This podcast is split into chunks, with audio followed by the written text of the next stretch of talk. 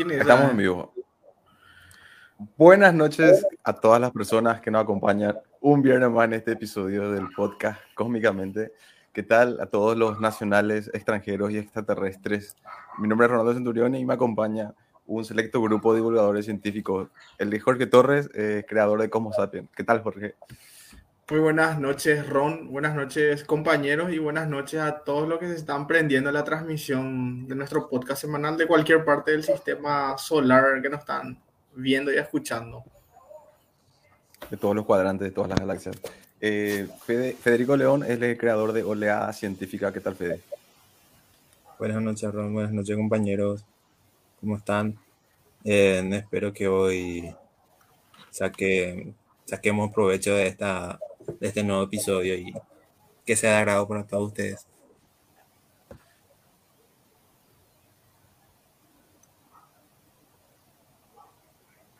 Se quedó sin retorno, Ron. Pedro, ¿cómo estás? Voy a tomar el lugar de Ron un ratito.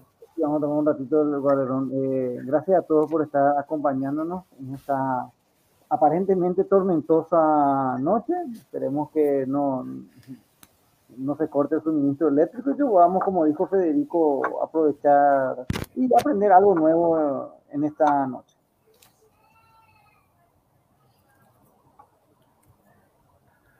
También nos acompañan Jorge Maidana y Waldemar si se quieren, si quieren saludar también. ¿Qué tal a todos? ¿Cómo están? Eh, buenas noches. Veo que Ron se congeló ahí. Sí, parece que Pedro también. no, Pedro, eh, Pedro tiene una foto nomás luego. Eh, por, aquí está lloviznando, no sé si por ahí hay algún, algún inconveniente eléctrico. Y Ronaldo es mi vecino prácticamente. Acá no está lloviendo todavía fuerte. O sea, no, no, no llueve todavía por eso. Su internet nomás lo que está jodiendo por lo visto. Y yo no o le abducieron. Para mí que cuando dijo extraterrestre ahí. No, por eso fue víctima de, adopción. Fue, fue abducido por el amor.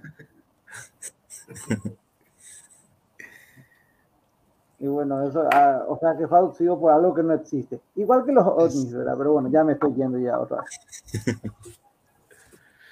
Eh, hablando, hablando de eso, Pedro, eh, no sé si viste, eh, viste que descubrieron el, el, mismo flúor que existe en nuestros huesos en una gran cantidad en unas nebulosas.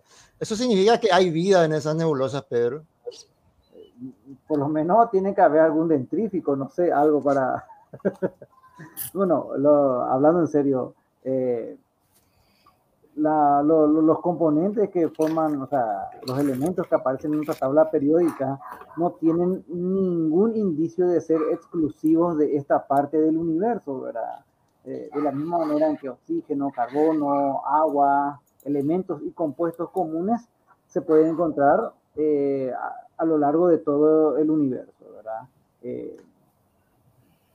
Hasta cierto punto, evidentemente eh, encontrar moléculas complejas, algo por el estilo, ya va a requerir un poco más de eh, investigación, pero digamos que básicamente esa es la premisa de la búsqueda de la vida extraterrestre.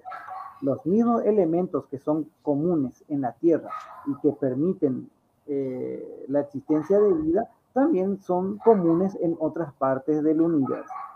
¿Se habrá dado el salto de la materia inanimada a, la vida en alguna parte? De momento no lo sabemos. Aunque hay mucha gente que cree estar segura, yo no estoy tanto. Sí, Jorge. Eh, iba, a mencionar, iba, a mencionar, justamente que en nubes moleculares, ¿no? ¿Verdad? En el espacio, por decirlo así, interestelar, eh, se, encontraron indicios de, aminoácidos. Bueno, los aminoácidos también son comunes en cierto tipo de cometas y asteroides, ¿verdad? Eh, pero también azúcares se encontraron en ese tipo de, eh, digamos, de, nubes moleculares, ¿verdad? Y azúcares son, digámosle, algo que si buscas vida en otra, en otra parte del universo, vas a querer asociar con un biomarcador, ¿verdad? Pero no necesariamente tiene que ser eso. Pero bueno, hay todos los elementos para producir ese tipo de cosas, ¿verdad? Eh, resulta nomás para nosotros seguramente muy conveniente parece encontrar ese tipo de, de moléculas pesadas. Y ese tipo de relaciones también no es muy fácil de encontrar, que encontraron oxígeno y hay seres que están respirando ahí. Claro, exactamente. No, y a, la hora de, buscar justamente, eh, cuando buscábamos en exoplanetas, ahí Ron está en el backstage, si es que Maidana sí le puede agregar.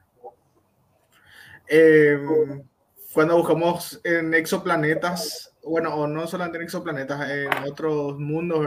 Más allá de la Tierra, em, buscamos indicios de vida, eh, buscamos si es que ese lugar eh, puede ser propicio para tener agua líquida, ¿verdad? Porque agua puedes encontrar en hielo de agua, eh, vapor de agua y, ¿por qué no líquida, verdad? Em, como dice justamente en un podcast que yo escucho, eh, dice nivel de aguabilidad es lo que ellos buscan, ¿verdad? A la hora de buscar vida en otras partes.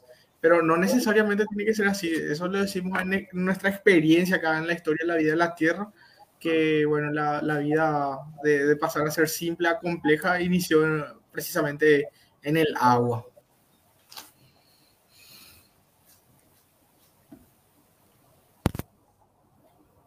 Hay muchos memes al respecto. Sí, seguro que sí. Y hace poco, em, no recuerdo realmente la fecha exacta, pero no, no es hace más de una semana que se encontró, em, no, no es que se encontró realmente, sino que se dan los primeros indicios de encontrar un exoplaneta en otra galaxia. No sé si ustedes leyeron eso. Sí, sí, yo, eh, yo vi los titulares, me pareció lo bastante interesante, pero todavía no abrí ninguno de los artículos. Yo, por ejemplo, sí abrí, creo que no me acuerdo de dónde era que leí, era en la galaxia esta Whirlpool, la, la M51, sí, así mismo. cuando yo leí, dije, hijo de mil, un planeta ya, pero realmente no se encontró directamente el planeta, después nomás me enteré, o sea, después nomás profundizando. Eh, pero sí, los primeros indicios de lo que podría ser un, un planeta extragaláctico sería. Sería extragaláctico eh, ya. pero se utilizan telescopios de rayos X, eh, como el Chandra de la NASA, el Chandra de rayos X, y el XMM Newton de la ESA, con apuntando a esta galaxia y estos dos instrumentos es que se estaba encontrando, porque em, para encontrar, ah, bueno, me enteré también eso leyendo, ¿verdad? Ahí, eh, que buscan, eh, creo que eran cuerpos binarios, si no recuerdo, eran estrellas binarias o un tipo de, de, de rayos binarios eh, en rayos X para detectar este tipo de cosas. Yo no sabía esa técnica, o sea, no conocía esa técnica realmente, pero es lo que utilizan para buscar eh, sistemas planetarios en otras galaxias. Y al parecer esta es la primera eh, en uno de los brazos intermedios de esta galaxia Whirlpool o M51 es la que estuvieron detectando, obviamente para que se llegue a confirmar que realmente había un exoplaneta ahí eh, o un sistema planetario eh, propiamente dicho, va, seguramente va, va para más rato el análisis de eso.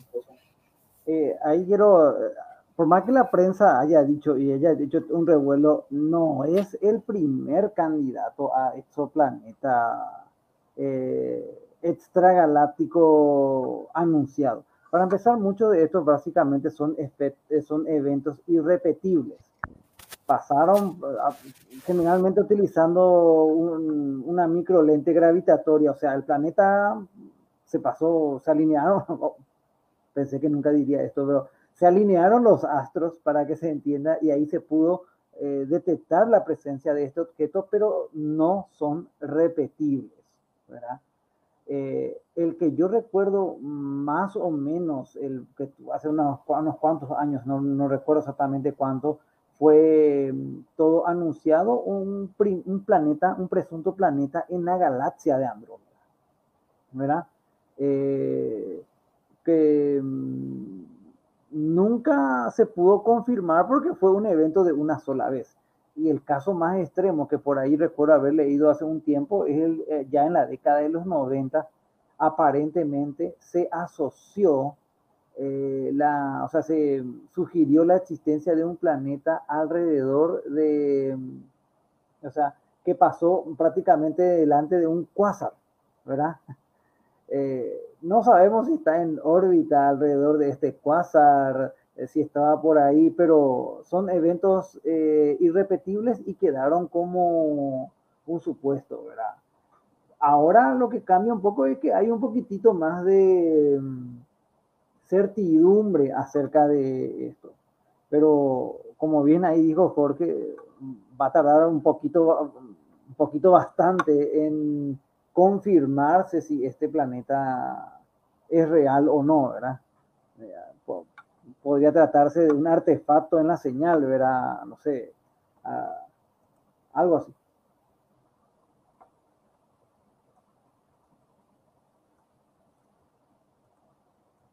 Estoy muteado. Quería agregar más algo que hace rato no, no me supe expresar porque no, no, me acordaba el término correcto. Eh, binarias de rayos X es lo que buscan los instrumentos, esto de rayos X, justamente el Chandra ya mencionado y el XMM de Newton de la ESA. Eh, y básicamente es eh, por el método del tránsito, imagínate eh, de un lugar tan, lejos, tan lejano, porque ¿a cuánto de nosotros está el M51? No recuerdo. Pedro, vos que sos experto en galaxias, por ahí tenés el número. Una cosa es, pero la no, no, no sé, no, no es una galaxia exageradamente cercana, así que no el famoso no, pero, estarán a unos M51, 30, 30 millones, si mal no recuerdo, entre 30 y 40, no, no, no tengo el dato ahora. Ponerle 30 millones, pero no es la más lejana, pero es una distancia bastante considerable.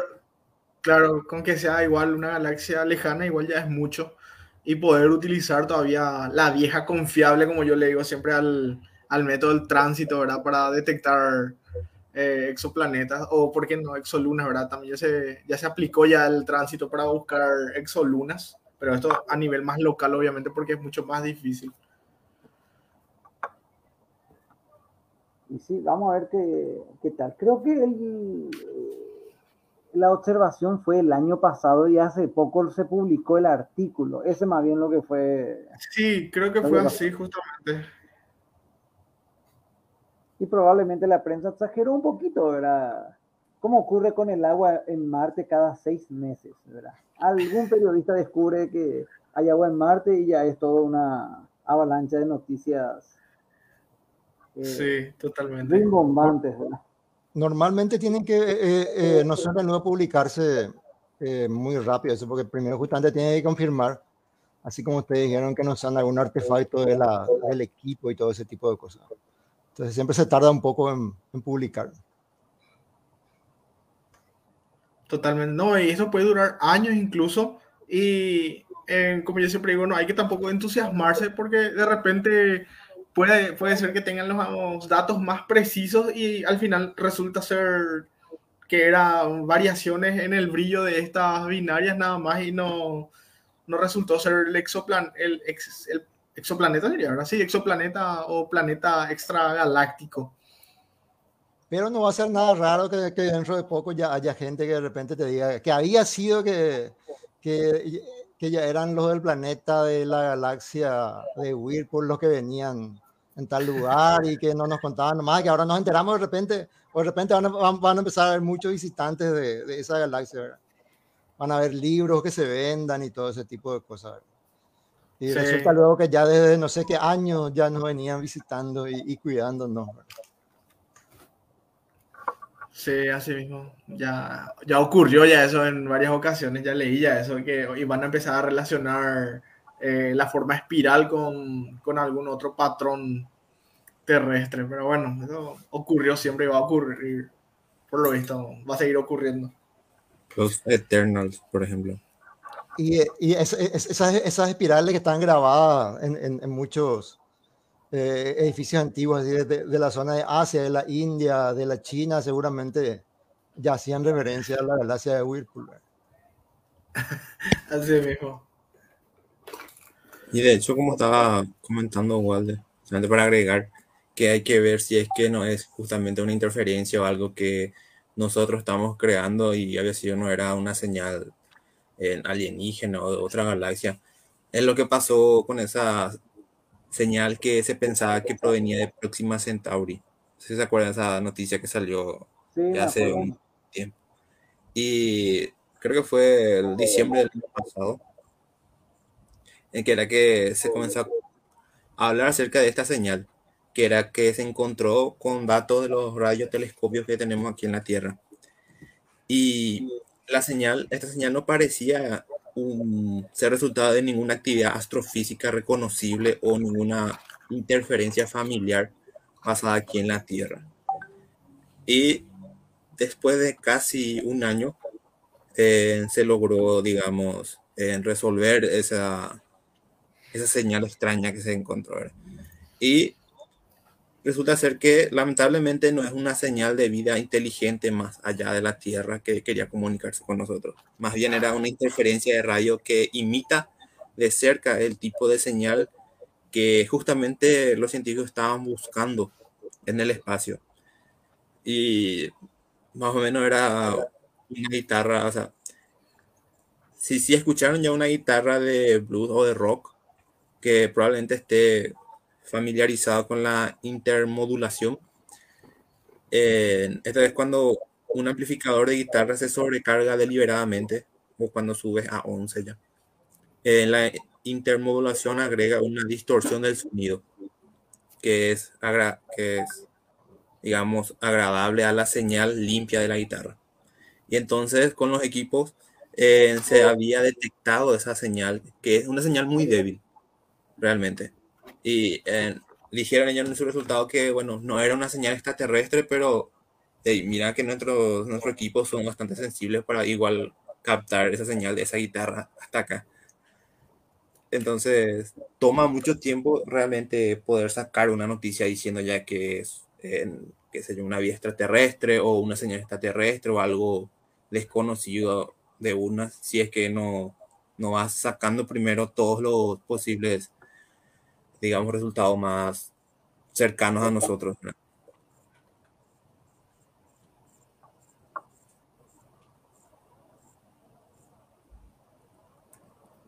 Eso que estás mencionando es el descubrimiento de los pulsares. Pulsares. No, no, nada que ver todavía. De Próxima Centauri. Estamos hablando de los exoplanetas.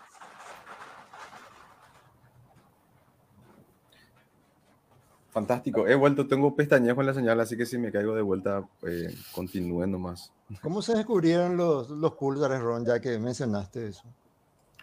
Uh, hoy he visto un video. Yo lo que sé es que, yo lo que sé es que, la, que las microondas se descubrieron por accidente, así derritiendo un chocolate.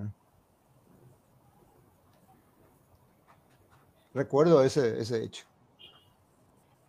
O sea, eh, eh, se, descubrió que en la microondas podían, podían cocinar la comida. chica.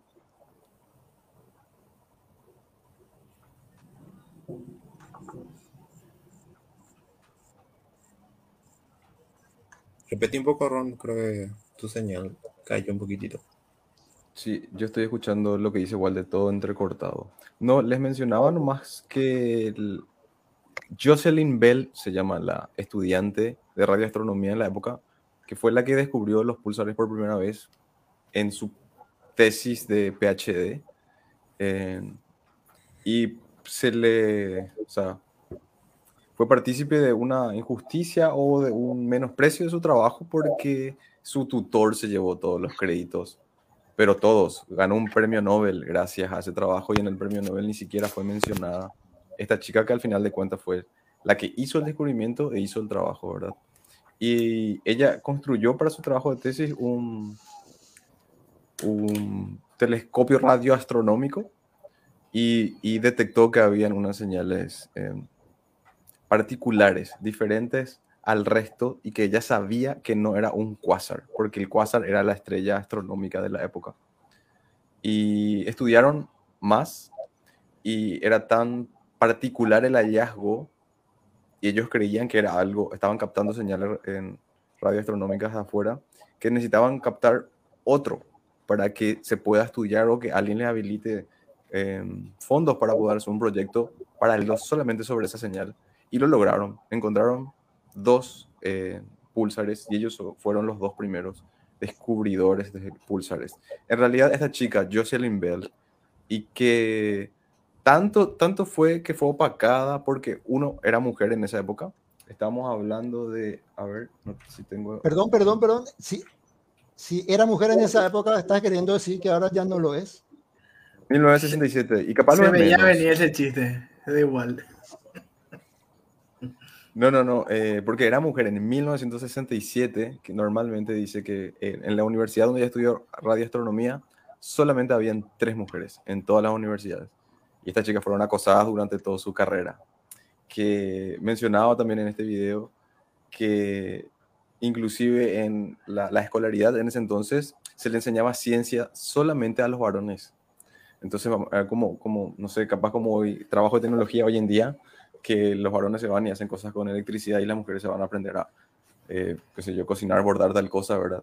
Por suerte su familia era de una corriente eh, creyente que pensaba que todos los hijos de Dios tienen que recibir la misma educación porque Dios está en todo ello, entonces más o menos no tendría que haber diferencia y se opusieron.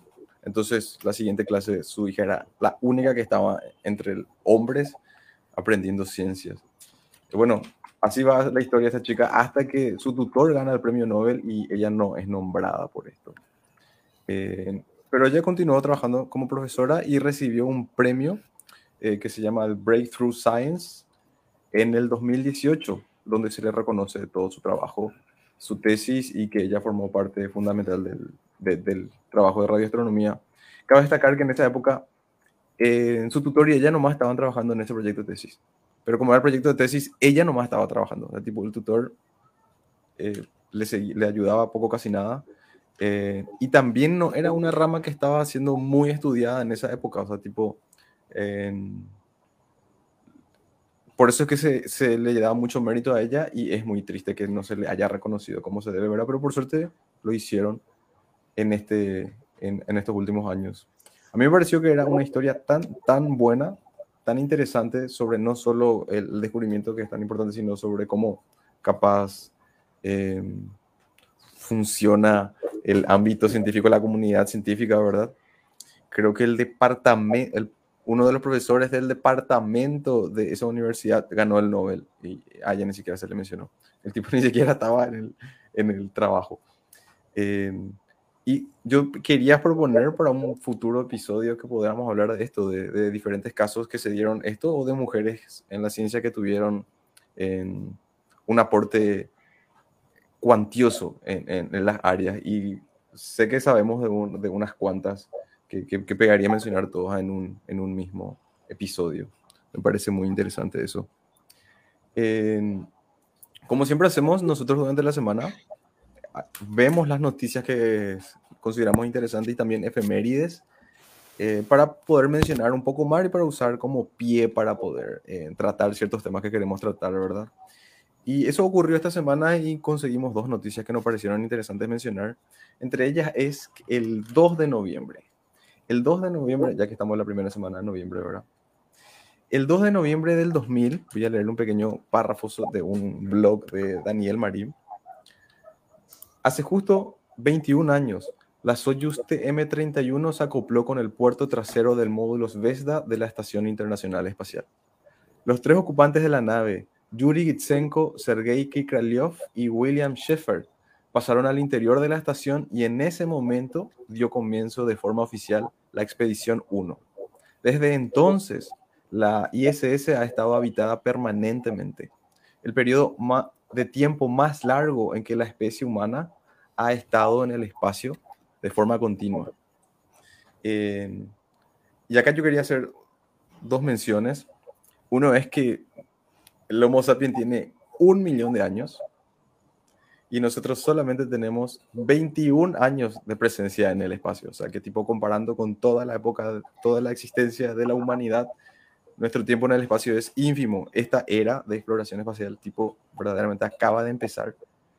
Pero con la llegada de estos eh, seres humanos en el año, el 2 de noviembre del año 2000 al espacio, no era la primera vez que llegaban seres vivos al espacio. Es la primera vez que llegan y que se quedan, que mantienen una presencia de forma continua, ¿verdad? Porque si vamos a hablar del primer ser vivo que llegó al espacio, que fue mandado por nosotros, obviamente, y que no fue un ser humano, ocurrió el 3 de noviembre, que estábamos hablando eh, del año, le voy a dejar eso al profesor Pedro, y estamos hablando de este ser vivo, es la perrita laica, que fue... La fecha feliz entonces esa. Al espacio. yo no quería mencionar eso. pues es que yo no iba a decir eso, vale, pero está bien, sí. Eh, para Laika no fue nada feliz, ¿verdad? Porque esta perrita fue mandada al espacio y todos los científicos que hicieron eso sabían que esta perrita iba a pasar por un... Eh, iba a ser un trágico paseo para ella.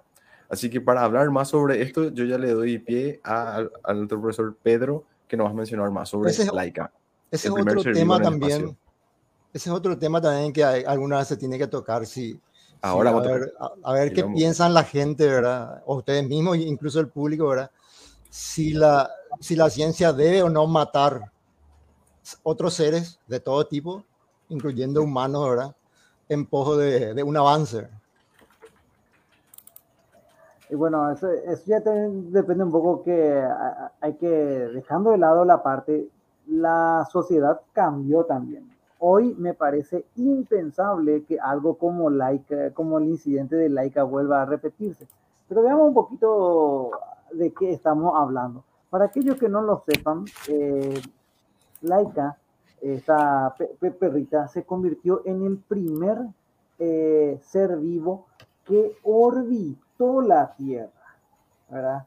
Por si pensaban de que un pequeño animalito no podía realmente hacer historia, ¿verdad? ¿Por qué digo el, en orbitar la Tierra? Porque primera cosa que uno tiene que, conocer es que si bien es cierto que Laika fue el primer ser vivo en órbita, no fue el primer ser vivo en el espacio.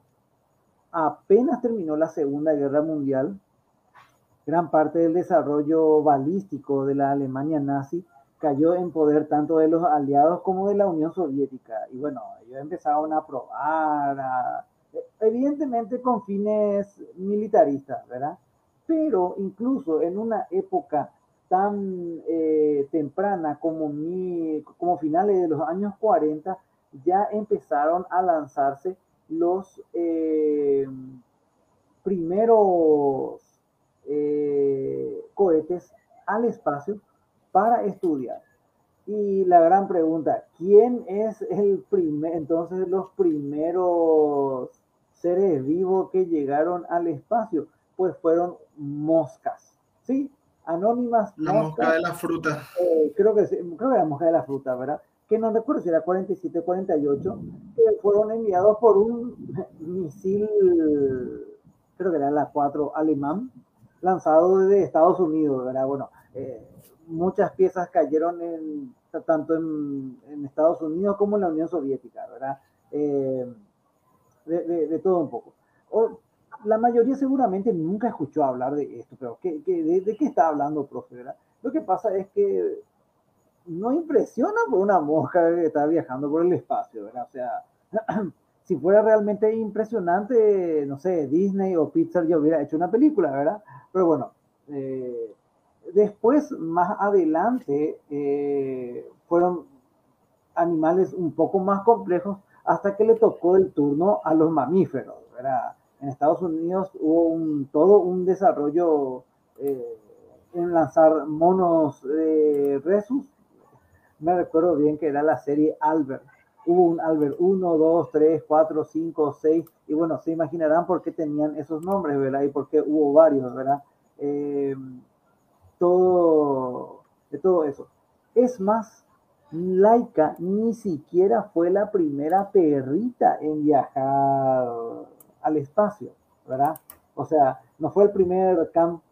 Ya para el año 51, imagínense, estamos hablando de seis años antes del vuelo de Laika, eh, ya eh, la Unión Soviética había enviado perros al espacio. Lo que ocurre es que eran vuelos suborbitales. Es decir, que hacían como estos viajes de turismo espacial aquí a los jet vessels, ¿verdad? Es decir, eh, enviaban un cohete, superaba la barrera de los 100 kilómetros y bueno, estaban un ratito, ¿verdad? Eh, no llamó mucho la atención, pero bueno.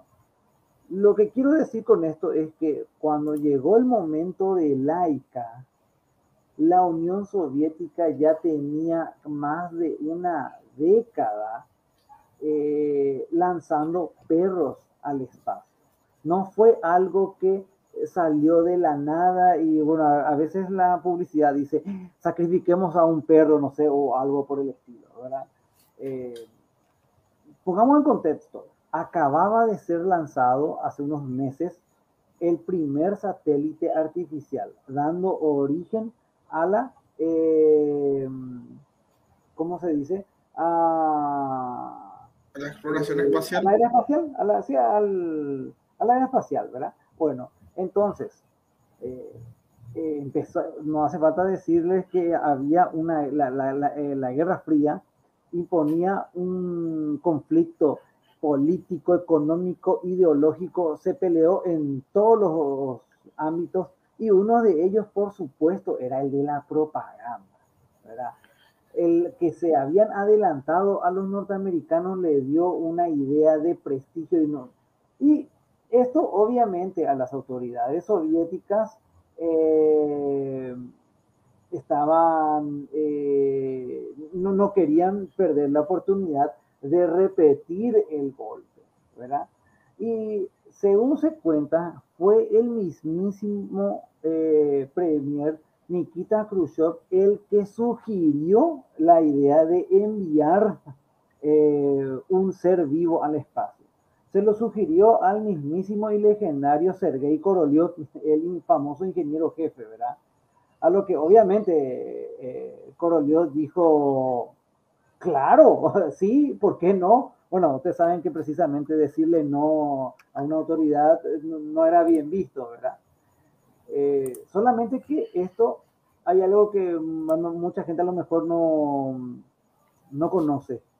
El proyecto del Sputnik 2 se fragó en aproximadamente un mes. No fue, es cierto que la Unión Soviética tenía mucha experiencia, pero no estaba previsto el lanzamiento de un, de, un ser vivo. El Sputnik 2 era una copia originalmente del Sputnik 1, solamente que llevaba algunos instrumentos de más.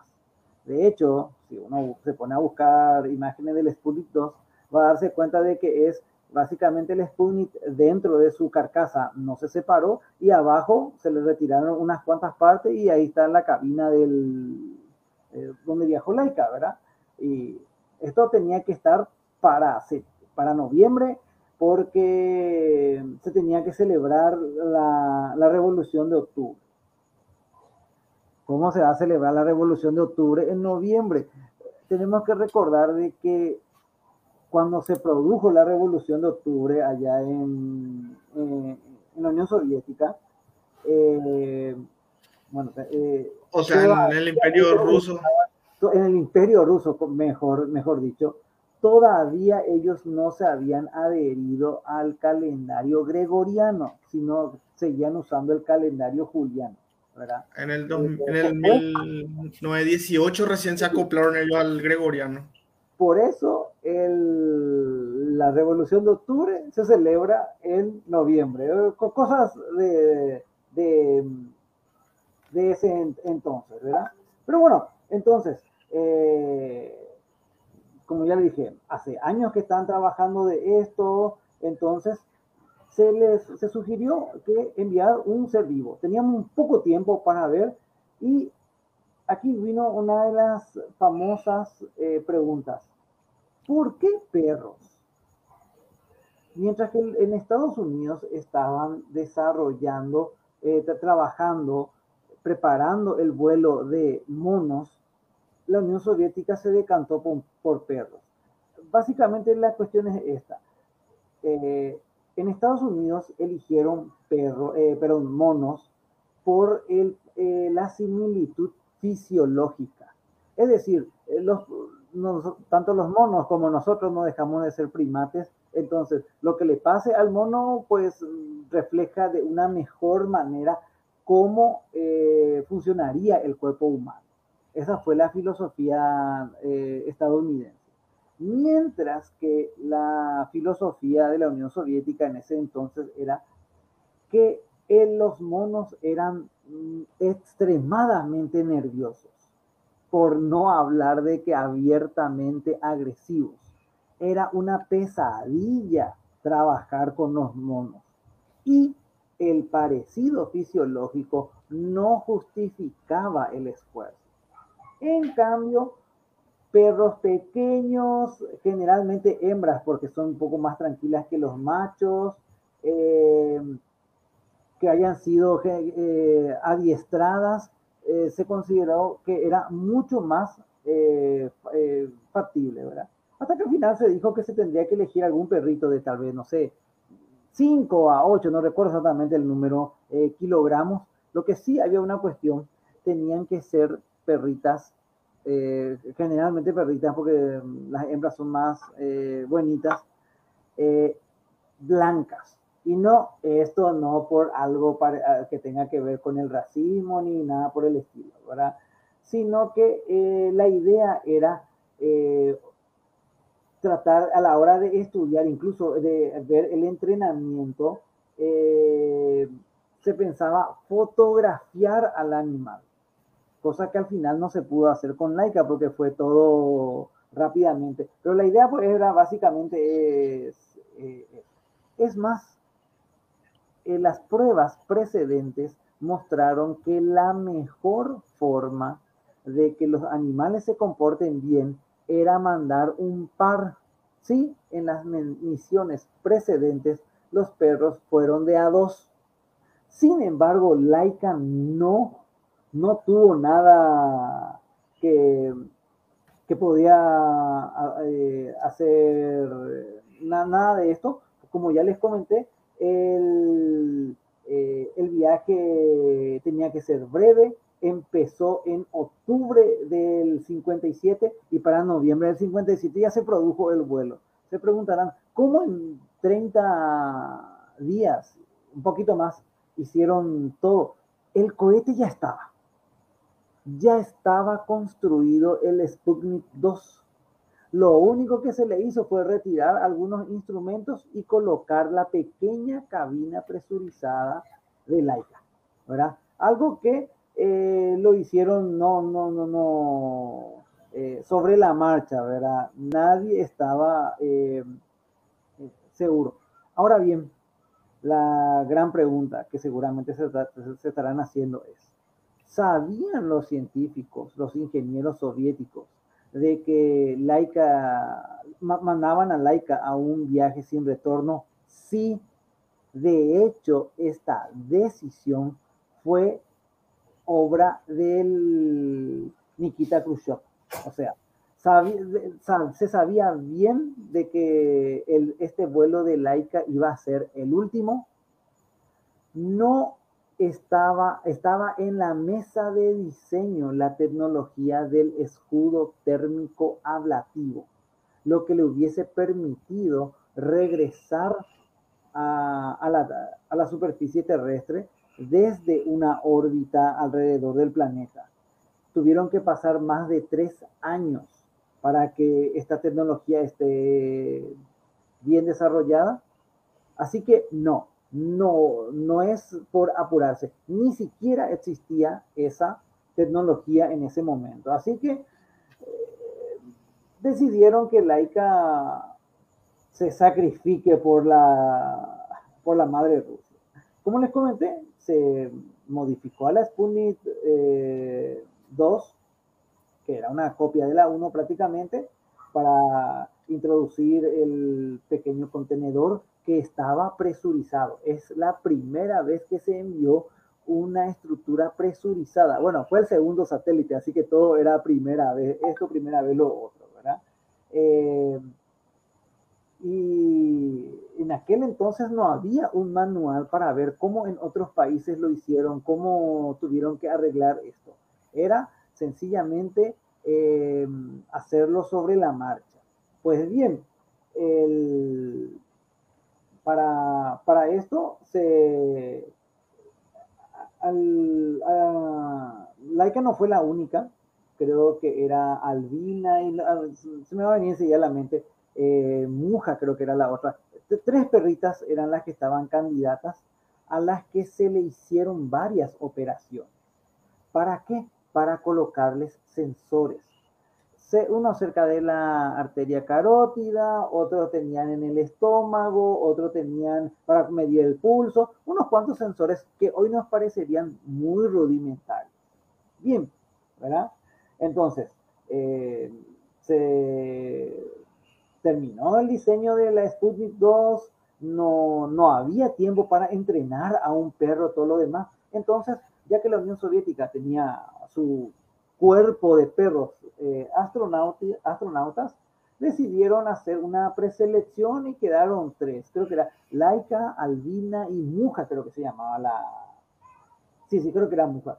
No, no, me acuerdo qué significa Muja, así que no, no, no me pregunto. Eh, creo que era un insecto o algo por el estilo, ¿verdad? Eh, ¿Por qué laica? Porque Albina, ella voló anteriormente en dos ocasiones. Uno pensaría, o sea que era una perrita que ella tenía dos vuelos a su haber, sí, pero como había volado dos veces, muchos dijeron, esta ya colaboró con la ciencia. Aparte, acababa de tener cachorritos. Entonces, por ser veterana y tal vez por ser madre, se la había dejado. Y si mal no recuerdo que a Muja eh, se le descartó porque tenía un pequeño defecto en una patita o, era en la cola, no me acuerdo. Y ante la figura de los encargados dijeron de que eso iba a ser poco, eh, no era muy fotogénica Muja. Sí, hasta los perros también tuvieron que, tienen que sufrir la discriminación. Así que esto le quedó eh, a nuestra eh, eh, querida laica, que hay todo un debate sobre cuál era el nombre real. Bueno, ustedes saben de que no tenían precisamente un nombre. aparentemente, hay muchas versiones que tenía otro nombre, Kudraika, que significaba risito, pero aparentemente el de Kudraika es un error de la prensa occidental que malinterpretó. De hecho, en algún tiempo estuvieron, estuvo circulando otro nombre, Limoncito, ¿verdad? ¿Qué, nombre para, para, una perrita? Lo que sí que al final eh, eh, se quedó laica, ladradora, ladradora en, en ruso, y bueno, eh, se hicieron unas cuantas pruebas para ver que las intervenciones quirúrgicas cumplieron su cometido, medía la presión, medía eh, los latidos del corazón, todo eso, lo demás. y una escena un tanto triste de que las, Laika tenía que estar unos, ya, ya, por así decirlo, varios eh, varias semanas eh, previas tuvo que estar ensayando, probando aquí, hacer todo, cómo sentía. En su pequeño cilindro ella iba a estar eh, sujetada con arneses, una especie de, de, camisa de fuerza, pero que podía sacarlo. o sea, Laika podía pararse, recostarse, tirarse, lo que no iba a poder es gira, revolcarse ahí eh, y estuvo unas cuantas horas laica y se encontró un efecto, eh, un efecto raro, ¿verdad? Eh, laica no comía. cinco horas en la nave espacial y no comía. Al parecer estaba tan cerrada la cabina y no, no había, no había sensaciones olfativas, por lo tanto, no tenía hambre, creo que colocaron un pedazo de embutido para que sea algo más delicioso, ¿verdad? Lo que sí que fue todo, toda una, un historial, bueno, de que en la Unión Soviética, de que en Rusia han venido trabajando con perros durante muchas décadas, eso es algo conocido. Seguramente ustedes se recordarán de Pavlov y todo su, lo del condicionamiento. Finalmente, llegó el día en que Laika eh, de, despegó a bordo del Sputnik 2 en el cohete R7 eh, y se convirtió en el primer ser vivo en alcanzar la órbita, no el espacio. Eso ya, eh, bueno, vuelos suborbitales no, no nos llaman mucho la atención. a pesar de todo, muchos consideran que para ser astronauta, cosmonauta, el requisito no es solo ir al espacio, porque como habrá, se habrán dado cuenta de que relativamente es fácil ir al espacio, ¿verdad? Solamente conseguir que un millonario te banque el viaje, no. A lo que me refiero es, alcanzar el espacio es relativamente fácil. Alcanzar la órbita es otro tema. Desde ese, si tomamos en cuenta si alcanzaron la órbita, sí, podemos decir que Laika fue la primera cosmonauta del, del planeta Tierra, ¿verdad? se produjo el lanzamiento y al poco tiempo la Unión Soviética anunció que ellos habían lanzado al primer ser vivo eh, en el espacio, ¿verdad? Causando una conmoción tremenda. Y aquí viene, hasta el momento parece una historia digna de cualquier película, pero ¿y qué pasó con, nuestro, con, con Laika? ¿Cómo fue que terminó, si sabíamos que no iba a poder regresar? Pues todo apunta a que Laika, exagerando, habría muerto a las seis horas del lanzamiento, ¿verdad? O sea, las primeras órbitas recibieron la telemetría, eh, Laika estaba viva, eh, su ritmo cardíaco se había triplicado, eh, pero, pero Laika estaba viva. ¿Qué significaba esto? Que la ingravidez probablemente no era un impedimento serio para los viajes tripulados en el futuro. O sea, con el simple viaje de Laika aprendimos muchas cosas, ¿verdad? Pero ¿qué pasó con nuestra querida Laika? Y bueno, ¿por qué a los, eh, si la nave estuvo eh, eh, unos cuantos meses en órbita, y durante mucho tiempo se comentó que Laika estuvo una semana y que al final de esa semana se le dio una comida pretratada, vamos, básicamente era comida con algún veneno o algo por el estilo, y que ella terminó su vida de forma tranquila. Nada que ver. Por dos motivos. Número uno, aparentemente la poca telemetría que, que se pudo eh, obtener eh, la temperatura iba subiendo. Al parecer el sistema de calefacción de la nave eh, no funcionó correctamente. Un comentario aparte, el sistema estaba fallando. Ya cuando estaban desarrollando el Sputnik 2, tenían problemas con la, eh, con la refrigeración. Y bueno, ese por un lado. Por otro lado, aparentemente durante el lanzamiento una parte del recubrimiento para evitar que la nave se sobrecaliente eh, se desprendió. Bueno, un montón de otras cosas que hizo que Laika eh, sufriera una muerte horrible. Sencillamente eh, la temperatura empezó, empezó hasta que fue insoportable y la perrita no, no aguantó en base a lo que transmitió la telemetría, Laika no paró de ladrar y de agitarse, de arañar hasta su triste final, ¿verdad? Eh, algo que hay que tener en cuenta es que los medios soviéticos no mencionaron esto. Esto durante muchas, durante varias décadas, eh, dijeron que, como les comenté recién, que un poco de comida pretratada eh, hizo que la perrita eh, sea tranquilamente muera antes de que se le acabase el oxígeno. Ahora bien, sabemos que falló el sistema de, en sí falló el sistema de eh, térmico, la, protección térmica. ¿Qué hubiera pasado si se mantenía, si funcionaba la refrigeración? Pues hubiera retrasado lo inevitable porque porque jamás existió el mecanismo que le dé a Laika la comida pretratada.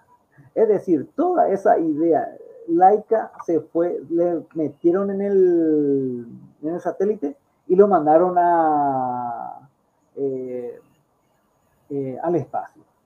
O sea, lastimosamente, Laika murió horas después. Y lo más eh, simpático, o sea, lo, más denso, si se quiere, de esto, es que el Sputnik 2 estuvo hasta abril del año siguiente. Eh, creo que fue ya por el 15, 20, no recuerdo, por esas, por esas fechas de abril, estuvo varios meses. Quiere decir que el Sputnik 2 estuvo orbitando la Tierra con el cuerpo de Laika eh, Qué imagen macabra y necesaria, profe. Espera, que la, la, parte macabra eh, viene después. Eh, al fallar todo esto, al, al no entender, se, se, se, se, callaron todo, todo lo demás. O sea, Laika se le dio una comida con sedada y acabó sus sus días sin dolor. En la Unión Soviética se volvió una eh, causa nacional averiguar qué había pasado con Laika, ¿verdad? Eh, qué falló con el eh, con la nave, porque por lo menos estaban esperando una semana. Bueno, qué tenían que hacer, a lo mejor el radiador no, se, no, no funcionó correctamente, eh, una parte del escudo térmico se cayó. Eh, la última telemetría ya estaba diciendo que la cabina tenía 43 grados centígrados. Así que, eh, imagínense. Pero ¿cuál es la parte más macabra de todo esto? ¿Cómo hicieron los soviéticos para saber? ¿Cómo sabemos? Porque hay una cuestión. En aquel entonces no había la Deep Space Network de la NASA no podían recibir la telemetría constantemente, así que solamente recibieron los datos cuando el Sputnik 2 sobrevolaba eh, territorio ruso, eso soviético. Tampoco le van a pedir a, Estados Unidos, a, los aliados, para que, ustedes me entienden, ¿verdad? No, no, no, no existía eso, ¿verdad? Bueno, ¿qué pasó? Pues, ¿y cómo entonces saben que que, antes de las seis horas, entre la quinta y la sexta hora, pues porque para poder estudiar cómo murió Laika, dos perros fueron sacrificados en experimentos que simularon las condiciones a las que se, a la que, a las que se expuso Laika a bordo del Sputnik 2, ¿verdad? Y en base a lo que eso quedó de estos de estas pruebas, con razón los Halloween estaba tan cerca, ¿verdad? Calcularon ellos que Laika no pudo aguantar más de seis horas con, con vida. Es decir, ese, en ese tiempo, no solamente Laika, sino estos dos perros anónimos se convirtieron en las primeras víctimas de, yo, sé que hoy a lo mejor nos da un poco, no sé, no, sé qué pensar. Por un lado, eh, esto parece un creepypasta, algo bien denso. Quiero, quiero, nomás decirle a la gente que que yo me esté riendo no suscribe lo que ellos hicieron. me causa nomás gracia la ironía de que queremos saber qué pasó con Laika, ¿verdad? Murió a las 6 horas. ¿Cómo sabes? Matamos a dos perros más para saberlo, así tipo. ¿Cómo llegaron eh, a esa conclusión? ahí, la pregunta, eh, la, lo que hizo Waldemar al principio. Eh, es, parte del método científico. ¿eh? Es parte del método científico, porque el método científico requiere que tu experimento sea repetible. Solamente que en esta cuestión como que un poco denso. Sí, bueno, también tenemos que antes de ir a, a, eh, a funarlo a toda esta gente, recordemos que era una sociedad muy distinta. Acababa de salir del horror de la Segunda Guerra Mundial. Yo no sé si la gente en aquel entonces eh, se volvió un poco más indiferente o algo por el estilo. No la teníamos ni a Greta Thunberg cuando eso. No, no, no, no ni, ni, ni, ni, ni, ni, nada, nada, ¿verdad? Pero, y en el fondo, uh, muchos dirán, eh, valió la pena porque, eh, bueno, desde, en aquel entonces, para las autoridades soviéticas, desde su punto de vista, viendo cómo los norteamericanos se escondían de, no salían más a mirar las estrellas porque había aparatos soviéticos tripulados que estaban sobrevolando impunemente sobre el eh, territorio norteamericano. O sea, la, el impacto propagandístico hizo que en la Unión Soviética, eh, eh, ¿cómo podríamos decir? Eh, haya justificado, por mucho de que hubo protestas, por mucho de que hubo científicos en varias partes del mundo, organizaciones a favor del trato ético para los animales, toda gente que protestó desde el punto, eh, el, Laika cumplió lastimosamente el objetivo que tenía Khrushchev, mandar un mensaje al mundo de que ellos estaban eh, por delante en la carrera eh, eh, espacial. Y a lo mejor da, daría un poco de pensar de que en aquel entonces no, no causó tanto revuelo como hoy hubiera causado. Hoy ya le veo todo, ya no sé, o sea, es como cuando suelo dar también en mis clases y hablamos de pueblos antiguos, los sumerios, los hititas, los egipcios. Eh, sencillamente la sociedad era distinta. Eh, ya pasaron ya 64 años, ¿verdad? Eh, eran otros tiempos y probablemente la vida de una perrita no valía ante la gloria de la madre patria, ¿verdad? A lo mejor dice mucho también de cómo, era, cómo éramos los humanos en aquel entonces, ¿verdad? Yo siempre soy de la idea de que no todo ha empeorado. Si nosotros somos hoy un poco más sensibles, si hoy Laika no hubiera sido sacrificada, yo creo que hay algo que podemos decir de que en cierto aspecto ha mejorado nuestra eh, sociedad. Estamos muy acostumbrados a, a, pensar de que todo lo malo eh, es ahora. No, había cosas densas en, eh, en aquel entonces. Claro que como si fuera una venganza de laica, hay algo que la gente olvidó. El Sputnik 2 sabemos que pasó, que, que, es famoso por la perrita, por laica, pero también eh, tenía otra singularidad. Fue el primer vehículo espacial eh, que alcanzó la órbita. Bueno, en realidad fue el segundo, pero fue el primero que llevó instrumentos científicos eh, para medir un poquitito rayos cósmicos, la radiación. Básicamente tenía varios contadores, Geiger muy simples. ¿A qué, a qué quiero llegar? El Sputnik 2 detectó la presencia de los cinturones de radiación alrededor de la Tierra. Pero debido a que no llegaba tanta telemetría y debido al revuelo del, eh, viaje de Laika, los científicos soviéticos no, no, publicaron el resultado hasta recopilar más datos, ¿verdad? Ahí todo. De hecho, esa fue una orden eh, superioridad soviética, el vuelo de Laika, cosas como que hay unos cinturones de radiación alrededor de la Tierra, ¡ah! no le importa, ¿verdad? Eh, bueno, ¿qué pasó? Pocos meses después, los estadounidenses se les adelantaron, ¿verdad? Con el Explorer 1. Y por eso es que los cinturones de radiación alrededor de nuestro planeta hoy se conocen como cinturones de Van Allen y no con el nombre de algún científico ruso o algo por el estilo, ¿verdad? Habrá sido una venganza de Laika desde, no sé, o algo por el estilo. Y como se dice, básicamente fue el... Eh, fue otra época. Muchas veces soy de la idea de que hay que tener cuidado a la hora de juzgarle con nuestros ideales.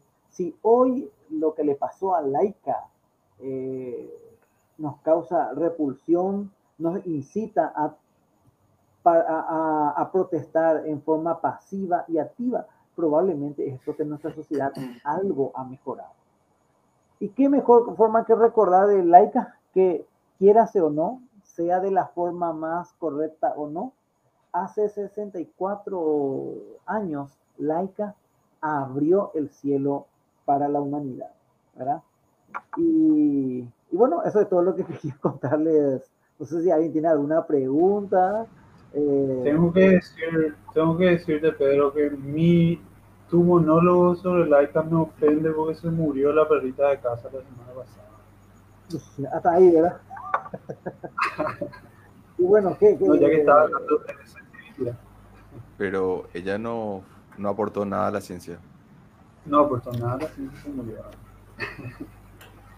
Profe, en seis horas que duró viva Laika durante su vuelo, ¿cuántas órbitas pudo hacer?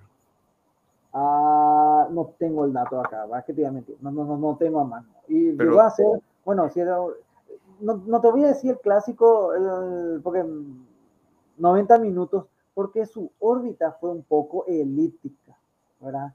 Eh, que cree que también fue un poco el responsable de que haya fallado el, eh, protector térmico. El, protector térmico. Como te digo, el tema es que la, telemetría no solamente cuando estaba sobrevolando el territorio soviético, ¿verdad? Eh, llegó a ser unas cuantas, unas cuantas, ¿verdad?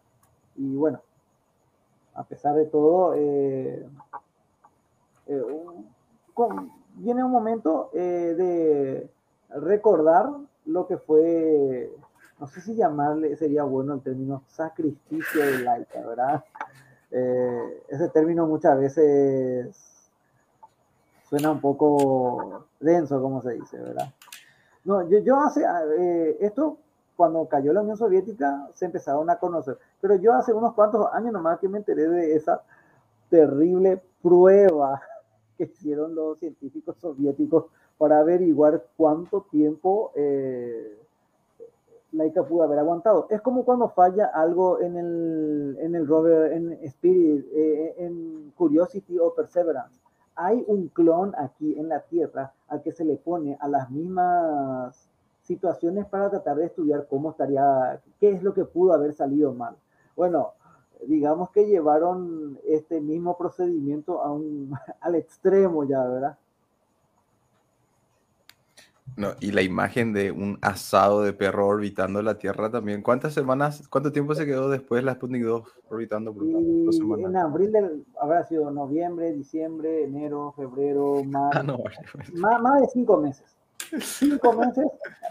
Una cosa que me olvidé de mencionar es que debido a que mm, una decisión que tuvieron fue el no separar el Sputnik 2 de la primera etapa del cohete R7 esto hizo de que el Sputnik 2 sea, sea el, la estructura más grande hecha por el ser humano. Eh, era la, la, etapa del cohete, digamos que el Sputnik estaba adentro. Y eh, se pudo ver durante esos varios meses, recuerden, recuerdo que el, eh, ya desaparecido profesor Blaser bien comentaba de que hacia los años 60 y demás, desde Asunción, Villamorra y compañía, se veía perfectamente la Vía Láctea, ¿verdad? Imagínense de que, eh, y creo que una vez llegó a comentar de que Sputnik 1, 2 y 3 se llegó a ver en el cielo. A lo mejor ellos no sabían de que estaban viendo a un, a un féretro, estaban viendo ahí sobrevolar el cielo, ¿verdad? Pero bueno, eh, Ni sabían que los rusos no estaban mirando a ellos también, ¿verdad? Pero bueno, esa es otra historia. Eh, hablando de, de, de, de, esa carne achicharrada que dijo Ron recién, el asado, eso ya, ya imagino todo el asado que vamos a comer durante nuestro campamento. Pero volviendo un poco al tema, ¿verdad? Volviendo un poco al tema, eh, estuve viendo... Qué buen chivo, ¿eh? Recién, ¿verdad? Ahí, que tenía un, un pericentro de, de 212 kilómetros la horita esta, y era y de 1660, casi 1700 kilómetros, era su apogeo, o sea que era bastante elíptico realmente, una excentricidad de 0.1 o 0.09 más o menos, ¿verdad? y superior y tal era de 104 minutos, así redondeando. 104 minutos, o sea que dio unas cuantas... Dio unas cuantas vueltas, así como eh, y, y, después ya como el pollo rostizado ahí en el gozo también siguió dando vueltas. 3,4 vueltas, no dio 4 vueltas. Y profe, si ya se habían lanzado otros animales haciendo en lanzamientos suborbitales, ¿qué es lo que iban a aprender con este lanzamiento? ¿Cómo afectaba la radiación? ¿Cómo afectaba la microgravedad? ¿Qué era así lo que el dato muy consistente? ¿O como no sabían luego nada, cualquier dato valía la pena, entonces valía la pena probarlo. No, había dato que querían saber. Eh, ¿Cuál fue el motivo de Laika? Celebrar a lo grande la revolución de octubre. No, ok. Ese, es el, Zurdos, como siempre, zurdos. El Sputnik 2 era una, estaba programado para hacer una repetición del vuelo del Sputnik 1, ¿verdad? Era básicamente el mismo vehículo. Sin embargo, Khrushchev quería algo más de eh, algo más eh, propagandístico, ¿verdad? Eh, y él fue el que le fue, le fue a a decirle, ¿no podemos enviar a un perro o algo por el estilo? Sí. Así, es cierto, llevó al final algunos instrumentos, pero no, no era eso lo, el objetivo. El, el, objetivo era, perdónenme la expresión, era, el objetivo era mostrar quién la tenía más grande. Ah, vamos a ser sinceros, a lo mejor hoy nos parece un poco de el nacionalismo, quién tiene la superioridad tecnológica, quién está a la, a la cabeza. Eh, a nosotros nos parece como, eso no es cierto, no, no, no puede ser, porque nuestra sociedad ha cambiado mucho, ¿verdad? ya, ya, nadie más va, no sé, a quemar perros para decir eh, que nuestros eh, mecanismos, que, que, Paraguay fabrica eh, lanzallamas de calidad, no, no, no, tiene sentido, no entra en la cabeza de nuestro mundo actualmente. Pero en aquel entonces, eh, te digo, era el mundo de posguerra. La gente nos andaba con cuentos. Pero se bueno, es cierto, es cierto. Un comentario que hago así paralelo, que justamente escuché esta semana y ahora que me recuerdo menciono, eh, en Paraguay está prohibido comer perros. ¿En serio? O sea, hay una ley que, y se refiere a animales domésticos, no pueden ser utilizados para consumo. No sé si hay una lista de animales domésticos, no, no leí esa ley, pero justamente escuché que eh, un debate sobre eso. Aprovechemos la sobra ahí de gatos y perros por la calle entonces. Ahí igual le tiene muchos gatos. Eso ya no son domésticos, ¿verdad? ¿Por qué no hace domésticos si está en tu casa? No, no está en tu casa, el que anda por la calle, claro. El que anda por la ah, calle.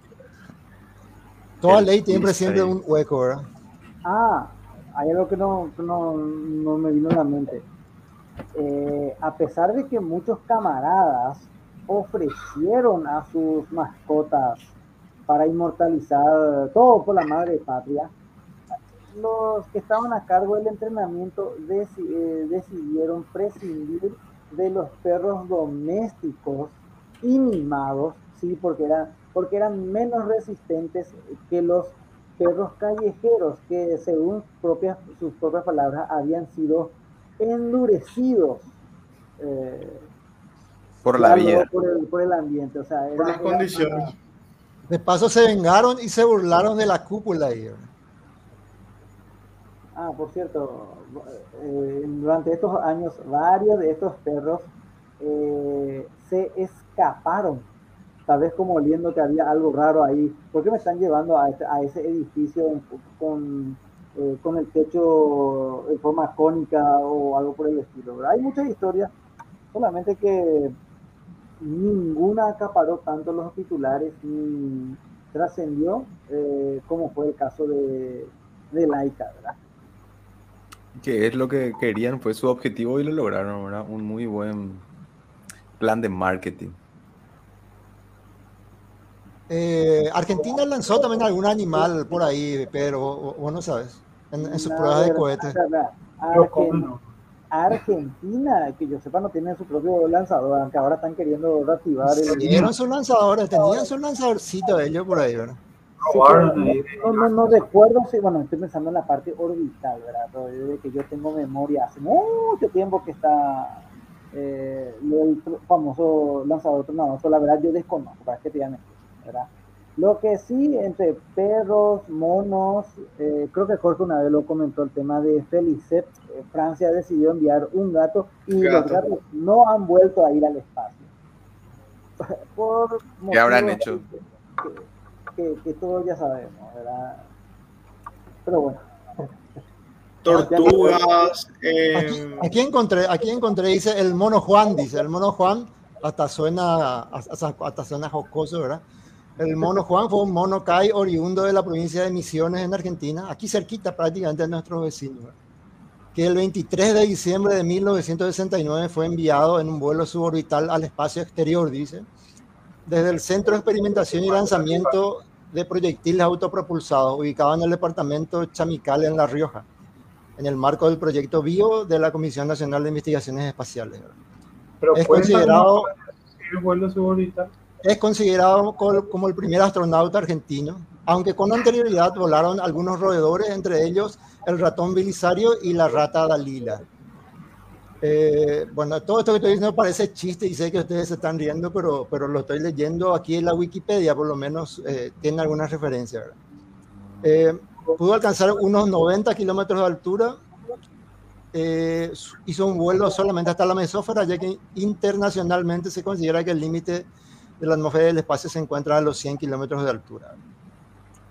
Su, este... su, historia fue relatada en una película eh, llamada Juan, el primer astronauta argentino, dirigido por Diego Julio Ludueña. Su viaje fue único en Latinoamérica y América del Sur. ya saben, muchachos, que el resto de América del Sur no tiene nada. No, Brasil, boludo. Brasil envió. Yo lo de las ratas sí no estaba seguro, pero para mí que sabía lo de las ratas argentinas que volaron. Belisario y Dalila. ¿Y dónde está Justiniano? Qué malo que venía mi chiste. Pero bueno, ya. Ahí está, Jorge entendió, Jorge entendió. Y bueno, eh, yo ya me tengo que retirar. Como siempre, ha sido un, un gusto encontrarnos y ojalá podamos volver el próximo viernes, ¿verdad? ¿Ok? Adiós, muchachos. Gracias. Gracias, Pedro. Nos vemos. Chao. Chao, chao. Gracias. Chao, Pedro. Chao, profe. Gracias por tu participación de todos los viernes. Excelente.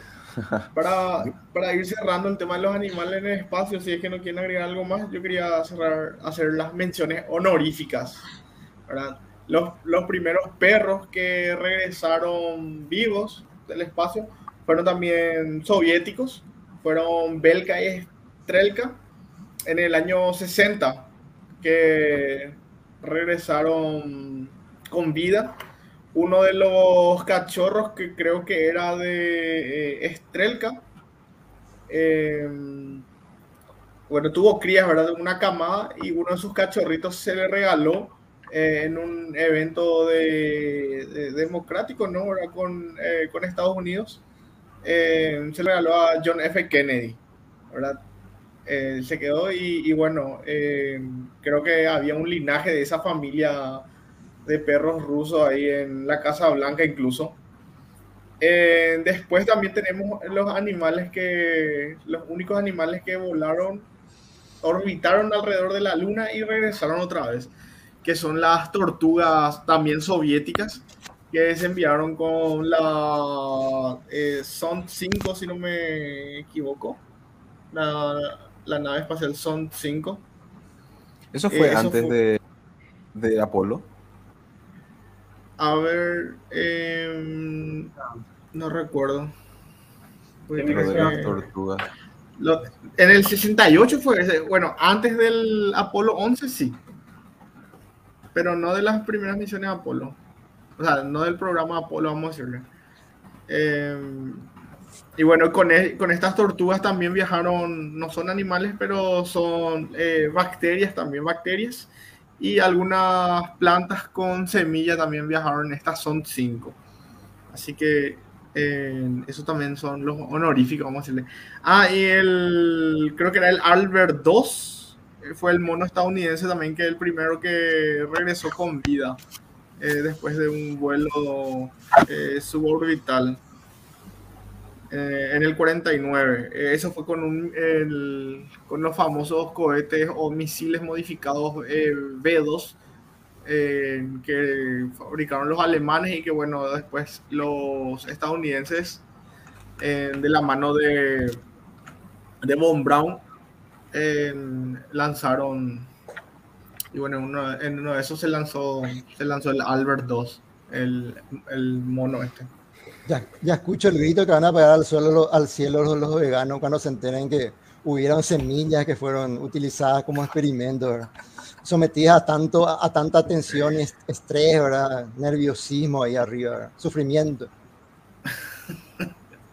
y sí, ¿verdad? Vi una foto de la ISS, si fue esta semana, fue la semana pasada, donde los astronautas estaban comiendo pimientos que, que fueron cosechados enteramente ya ahí en el, en el espacio. 60 años después ya, ya se están obteniendo las primeras producciones agrícolas espaciales. El chiste ahí de... Muy, muy bueno ese, está muy bueno ese. Fran Argüello. Mejor que, tu, mejor que el tuyo. Y sí, está mejorando, está mejorando. Creo que para eso él, él mira el, el episodio todos los viernes para ir, para ir eh, adoptando mi estilo. ¿Cómo hace tu estilo? Ratones paranoicos. ¿Qué pasó con la Cruz 3? Eh, ¿Sabe, por qué tiene sentido lo que esos ratones viniendo paranoicos? Porque mientras orbitaban decía, sigue girando. Qué buen chiste, man. Man, mejor.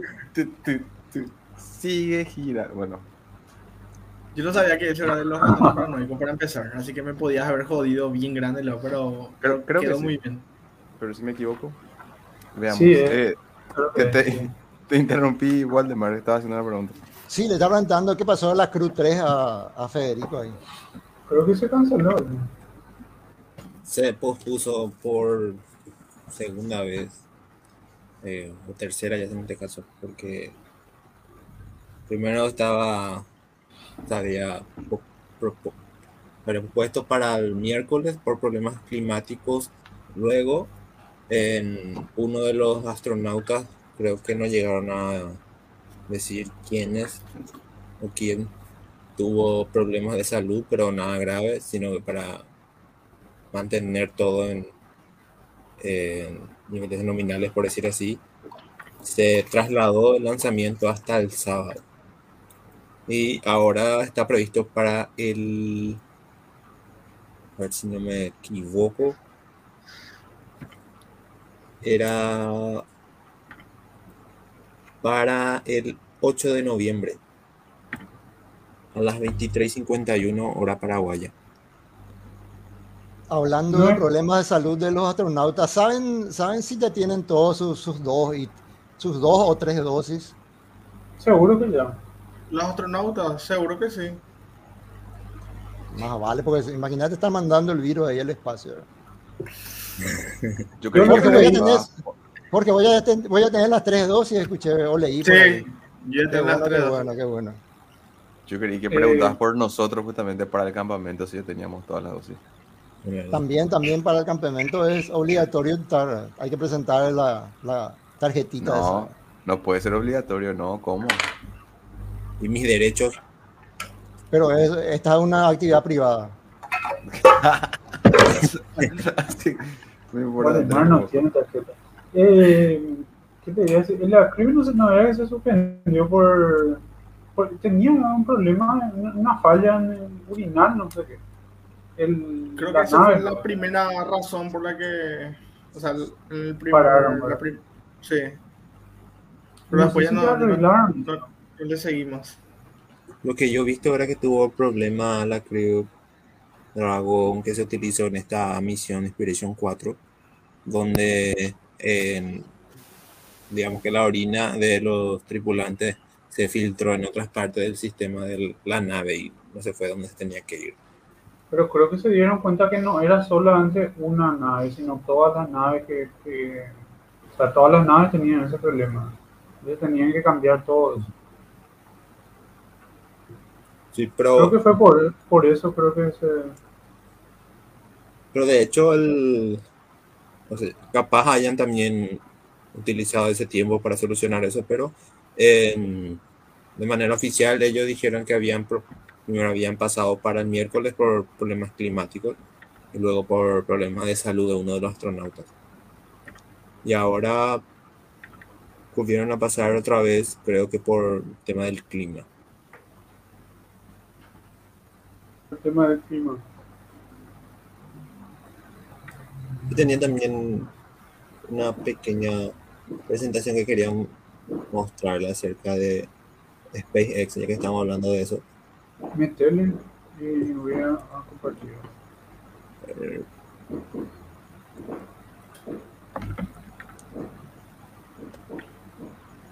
ah, vos te sé, perdón. Se me fue. No me di cuenta. Me avisan cuando. Sí, se ve todo. Ok. Eh, bueno, como se estuvo viendo ya en todas las noticias que circulaban acerca de, de las actividades que se habían desarrollado ya en, en Boca Chica, en el complejo de lanzamiento de SpaceX. Eh, además que se publicó que se había realizado el, la prueba de fuego encendido de tres nuevos motores eh, Raptor Vacuum. también se estuvo viendo que continuó el desarrollo de, de la torre de lanzamiento, que ahí los funcionarios de ahí le, nombraron como Mechancila, de la, de la instalación de SpaceX, que ahora se está trabajando para justamente lo que vemos en instalar y asegurar el par de brazos gigantes de acero que una vez integrado a esta torre de integración vertical que tiene alrededor de 140 metros de altura, estos brazos se van a utilizar para atrapar en las naves de la Starship y también los impulsores super heavy cuando regresen a la Tierra. Van a atraparle como un chopstick, como dos palitos de comer orientales. Sí, justamente creo que su apodo también están, están colocando como eso. Y ah.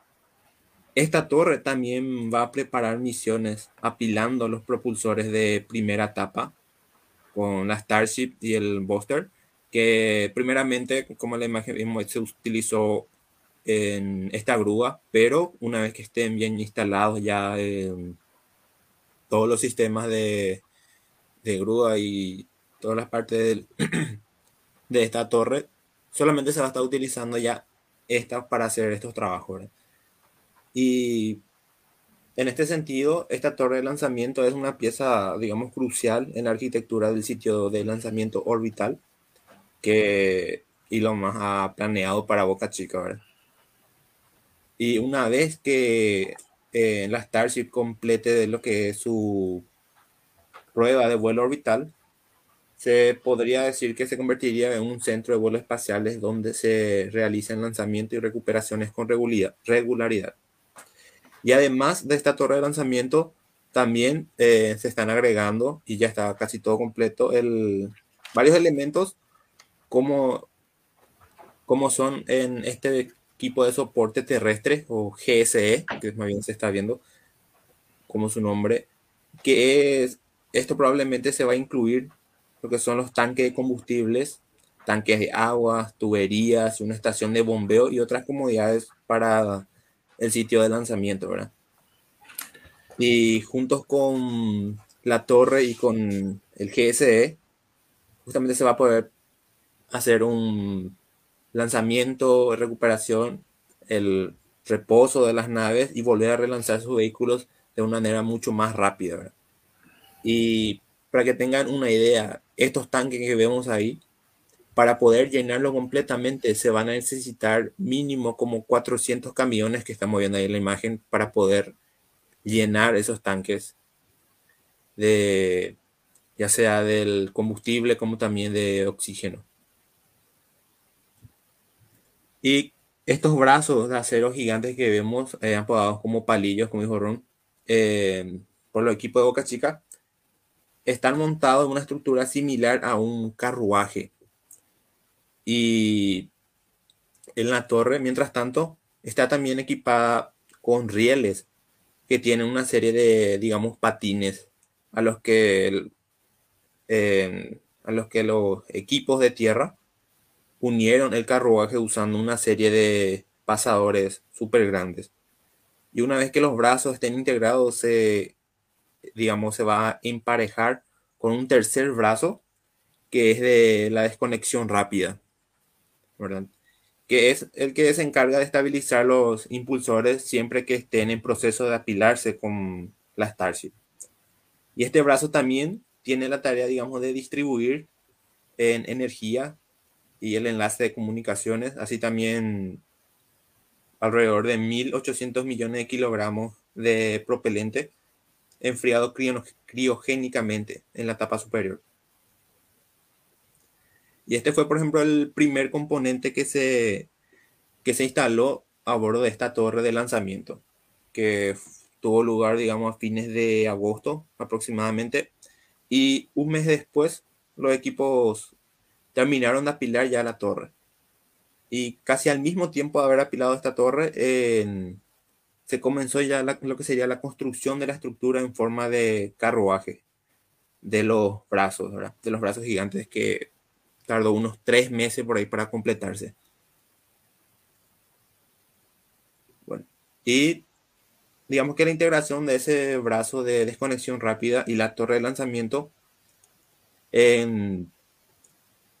se, comenzó el 6 de octubre, cuando las cuadrillas de tierra ya comenzaron a mover lo que sería el carro de posición vertical y la reorientación de los palillos para que estuvieran en un ángulo correcto para comenzar a instalarlos en la torre. Y para el 20 de octubre completaron el primer paso de instalación del carro y también de los brazos en los patines del riel, utilizando una grúa mucho más grande de, eh, de toda la instalación, por decir así. Y en, y en esencia es necesario realizar un total de 12 conexiones antes que los brazos de, digamos, de retención formen ya parte de la torre sin ayuda de ninguna grúa. O sea que todavía la, ese brazo de, o digamos, los palillos van a estar todavía en, en funcionamiento ya que lleva una serie de, de complejos, de complejas instalaciones que se deben realizar para que ya esté ya operando. Sin embargo, antes que de los que los brazos puedan capturar, digamos, y funcionar por sí solos, también se debe terminar de instalar los cientos de metros de cable de acero que justamente van a estar, digamos, sosteniendo el carro y los brazos con ayuda de poleas para poder levantarlos y bajarlos y a través de la torre. Y en, en otras noticias también que estuvo circulando fue que eh, la esperada prueba de vuelo orbital podría tener lugar en algún momento de este mes de noviembre. Si es que, eh, como siempre, todo sale bien y también se le da el permiso a SpaceX que pueda realizar esta prueba, puesto que están también ahora en un, digamos, tienen que tener permisos de la por la FAA, que es la Administración Federal de Aviación, por justamente lo que está haciendo el impacto ambiental en los lanzamientos de la Starship. Pero hasta ahora se está viendo que tiene muchos votos a favor que se continúe realizando lanzamientos en esta zona. Y con esta prueba, el prototipo SN20 que vemos ahí em, volará a una altitud de 200 kilómetros de altura, para redundancia, y luego hará un aterrizaje suave en la plataforma de aterrizaje. Y una vez que se llegue, digamos, a completar este vuelo, y si todo sale bien, em, será válido para que esta nave espacial eh, se pueda utilizar como un vehículo orbital y demostrar también su capacidad para regresar del espacio de manera segura. Y justamente por esta razón es que la SN-20 es el primer prototipo que se equipa con baldosas resistentes al calor para proteger el, el casco de acero inoxidable del prototipo y de este calor abrasador que estuvimos hablando hace rato. Y que en esta, en esta de esta forma, eh, proteger básicamente a la nave en la reentrada atmosférica. Y como habíamos dicho, hace una semana se realizó lo que era el encendido, el primer encendido estático de los nuevos motores Vacuum Raptor. Que estos motores, a diferencia de lo que ya estuvimos viendo, eh, tienen una boquilla más grande que los motores Raptor, Raptor optimizados para el nivel del mar, lo que le da, digamos, un mejor rendimiento en el entorno sin aire del espacio. Pero en la SN20 también va a tener tres de estos motores Raptor que son para el nivel del mar, para garantizar que él pueda tener un aterrizaje controlado una vez que regrese de la atmósfera terrestre.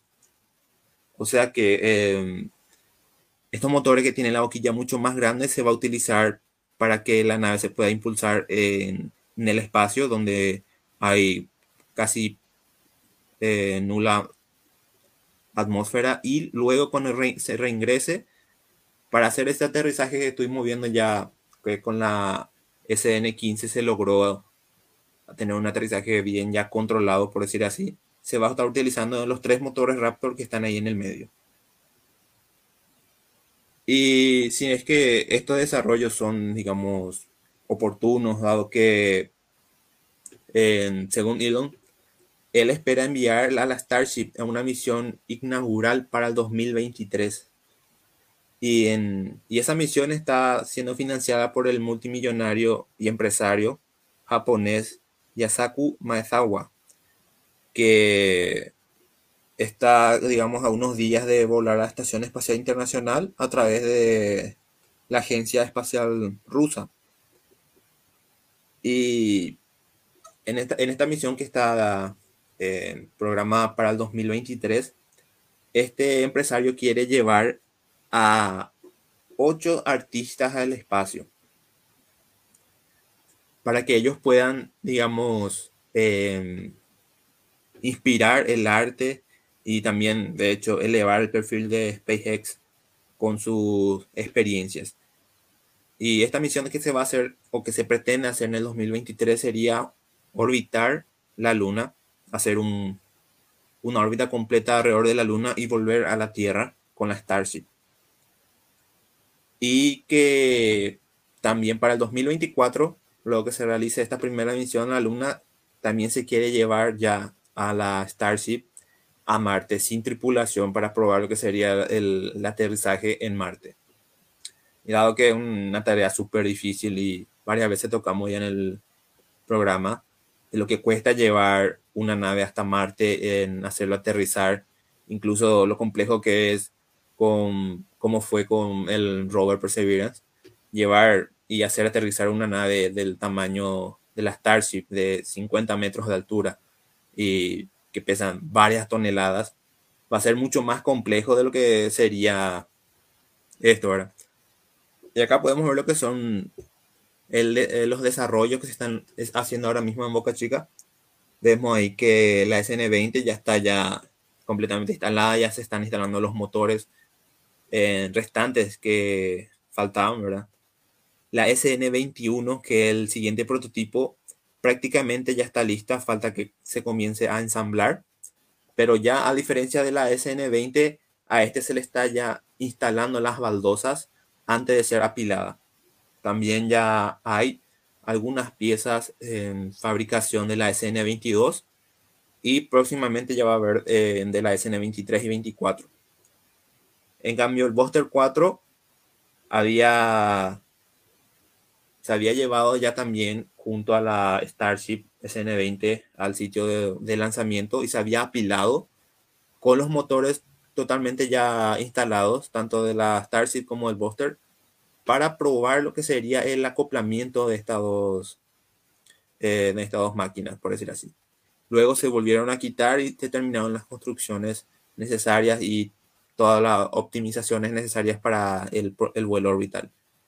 También ya se está viendo que se está por finalizar el siguiente booster, que sería el BN5, perdón, el B5, que a diferencia del B4, el B5 sí se va a probar em, el atrape por la, por la torre de lanzamiento con los palillos. El, el B4, se, hasta la última información que pueden encontrar, este va a aterrizar y se va a dejar caer en el océano eh, a unos cuantos kilómetros de, de Boca Chica.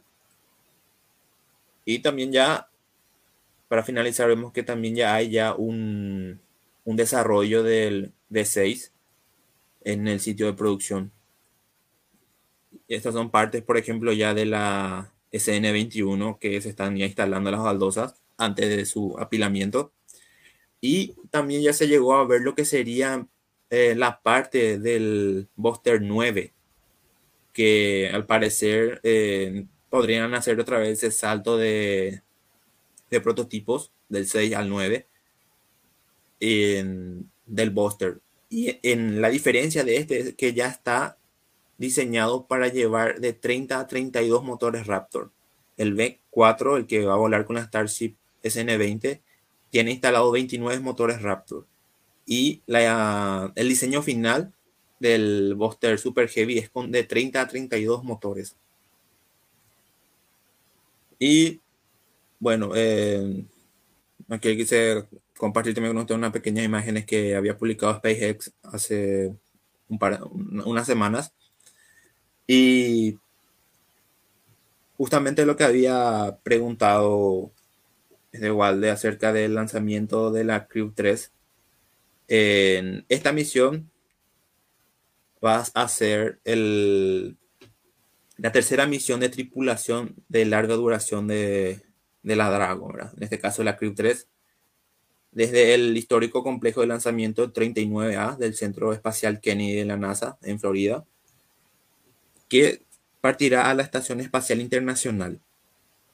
Y digamos que después de la separación de, de la etapa, de la primera etapa, el del Falcon 9, este volverá a aterrizar en,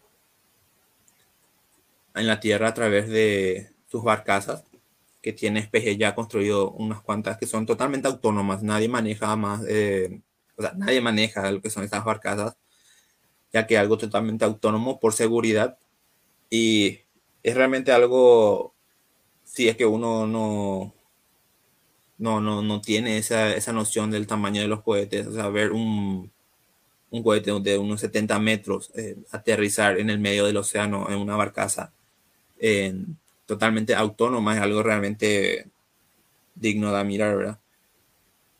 Y eh, en la tripulación de la Crew 3 eh, van a ir tres astronautas de la NASA y también un astronauta de la ESA. Pero a pesar de estos retrasos que hubo con la fecha, por el pronóstico, después por problemas de salud y por problemas de la nave, se está viendo que eh, se realice este vuelo el 8 de noviembre a las 23.51 hora paraguaya. Y también eh, la empresa planea em, regresar a tierra la misión anterior de la Crew 2 antes de que se realice este lanzamiento, puesto que puede ser que se siga atrasando el lanzamiento si es que se pretende traer otra vez la Crew 2 antes del lanzamiento de la Crew 3. Y básicamente eso es lo que quería compartir con ustedes. Fantástico. Ojalá que podamos ver entonces ese lanzamiento este noviembre y ver si funcionaron o si funcionan estos nuevos, estas nuevas adaptaciones que tienen para, para capturar en, en pleno aire sería, ¿verdad? Hasta metros de, de, aterrizar y ya se le va a capturar. Eh, acabo justamente de leer que hablando de SpaceX y creo que hoy la corte eh, se promulgó sobre la demanda que había hecho Jeff Bezos eh, porque había SpaceX ganado el contrato con la NASA y parece que la, la, la corte confirmó su postura y, y, salió Jeff Bezos a decir que no es la decisión que esperaban, pero que van a respetar lo que dijo el jurado y que le decía éxito a la NASA y SpaceX. Eso justo salió hace un par de horas. Fantástico, gracias Fede por lo, que compartiste con nosotros. ¿Hay alguien, ¿Alguien tiene alguna pregunta para Fede?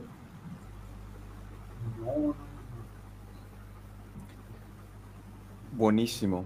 Entonces vamos a estar pendientes de esos lanzamientos para, para estar mencionando acá quizás hagamos algún. Sí, estaba muteado. No, le iba a preguntar nomás a Fede si, si iba a transmitir seguro desde su página de Facebook eh, el lanzamiento de la Crew 3. Sí, eh, este lanzamiento voy a poder transmitir ya que es un horario un poquito más accesible, ¿verdad? Bueno, que los otros lanzamientos creo que eran en la madrugada. Primero fue a las 3 de la madrugada, después se programó para las 2. Pero ahora son para las 11 de la noche, así que un poquito más. Tío Elon, el tío Elon no duerme casi. No sé cómo. Usa una pastillita para dormir, creo que 4 horas o algo así. Visto en esos videos motivacionales. Entonces, seguramente que por eso se, por la madrugada se lanza por ahora el tema de La verdad que no sé, vos, vos sabés que si hay alguna razón por la que de madrugada ahora se lanzan sus naves. Pues pasó unas dos o tres veces. Pero... Sí, de hecho también hubo varios lanzamientos en aquel tiempo cuando era muy frecuente la Starlink. Mayormente se comenzaba a hacer ya de noche, pero en sí no hay, digamos, eh, un motivo en específico, sino que es más bien por, en el caso de la Crew Dragon, son por las ventanas de lanzamiento, tienen horas fijas en el que ellos pueden lanzar y eh, todo esto se ve, por ejemplo, de, dónde está la estación espacial, después se calcula también si tiene que realizar varias órbitas la Crew Dragon, pero yo creo que es más algo, eh, ¿cómo se puede decir? Eh, Su horario de trabajo. Eh, no, no. Eh, se está dando, digamos, yo iba a explicar, pero ya, ya, explicó prácticamente ahí, eso se hace para ahorrar combustible. Se, se, busca, digamos, dependiendo a la región a la que se va a la que se va a enviar, se busca ya la que quede más cerca del, del, del lugar final donde tiene que donde tiene que quedar lo que va ahí, digamos. Ya sea si va a la estación o si va a una horita particular, y por eso se, hay, hay, digamos, horarios en los que se tienen que realizar los lanzamientos. Por ejemplo, para ir, eh, para ir al, sistema solar interior, generalmente se lanza por la mañana, por la mañana, un poco antes de que salga el sol. Y para ir al, sistema solar exterior es completamente lo opuesto, a la tardecita. Wow, mira, interesante. Yo pensaba que lanzaban de madrugada porque el que madruga, Dios le ayuda, pero. Hoy estamos con todos los chistes. Te estás poniendo a la par. bueno, algo que me gustaría mencionar. Adelante, Fede. No, iba a decir, no, yo tirar mis chistes así en silencio, no por el chat. así que chiste, de verdad. Tampoco, yo no, no quería hacer los, los chistes a la gente. De los chistes de fe. Acá, este cuando estaban hablando de laica rostizada. Eh. Me racista. Laica no. al cielo. Re loco estuvo. Fe. Mira, vos escribió en japonés y todo. Ah. El Fede Otaku no existe, no puede hacerte daño. El Fede Otaku. Fede se estuvo peleando ahí con uno de los comentaristas del. Un saludo a ese que siempre nos comenta, nos ayuda. Sí, es, nuestro fan número uno. Nuestro, eh, ahí en, el Facebook decía ahí en el Facebook decía algo, ahí como fan destacado ya. seguramente que ya es porque todos los viernes comenta algo así. Parece que tiene un Implica que hacemos bien nuestro trabajo y que le gusta. Nunca, nunca hablamos de él, siempre está él, uno de nuestros escuchas más fieles, viejo. Tendríamos que invitarle una puede que le guste o no lo que hablemos, ¿verdad? Lo que pasa es que él quiere afianzar nomás nuestra fe en la ciencia, si realmente estamos preparados para defender la ciencia. Por eso, hermano, ataca. Buenísimo. Yo, yo creo que le gusta, por eso viene. No creo que sea un masoquista tampoco, ¿verdad? De que es nuestro fan, es. Ahora, puede ser que sea nuestro primer hater. Yo creo que a eso ya le da un cariño especial para con este podcast que divulga ciencia. Así, tipo, en serio, deberíamos invitar y que él hable de sus posturas. Siempre que Pedro muestra sus su proyecciones, que traiga, las imágenes, dice, que traiga sus propios dibujitos. Y que traiga su propio dibujito, ¿verdad? Queremos ver los dibujitos que él tiene. Ah. no, pero en serio, muchas gracias por estar siempre acompañándonos eh, te guste o no, él está todos los viernes, así que es muy, muy buena onda. Te queremos, chao. Y Fran Arguello, que también siempre está presente y a veces le responde a Waldemar. Él viene por los chistes. Otro masoquista. bueno, buenísimo. Un saludo a Fran también. Eh, y a todos los que están escuchándonos o que nos van a escuchar en un futuro cercano o, o no. Eh, tengo amigos que siempre me dicen que si no escuchan en vivo, escuchan el viernes, el sábado, eh, el sábado, domingo, sino el lunes durante su trabajo. Así que un saludo a todas esas personas. Gracias por el apoyo de siempre. Y bueno, sin más preámbulos, porque yo sé que parece que, que, que Waldemar está haciendo así eh, juego de cadera. pero miren cómo, cómo voy a hacer esto. Estuvimos hablando de Laika, que fue el espacio. Luego hablamos de la presencia del hombre en el espacio. Estrelka y de no sé quién más, ¿verdad? Y ahora hablamos de los crew, de, último, los últimos que tuvieron en la Crew Dragon, que tuvieron ahí que lidiar con desechos líquidos, que, ¿verdad? Algo en común que tienen todas esas personas es que pudieron ver la, tierra, desde el espacio, ¿verdad? Que es un, que es un ¿Era plano o no? Un evento asombroso, ahora pudieron ver el, el, el borde del, del, planeta Tierra y ahí el espacio. El elefante ahí sosteniendo.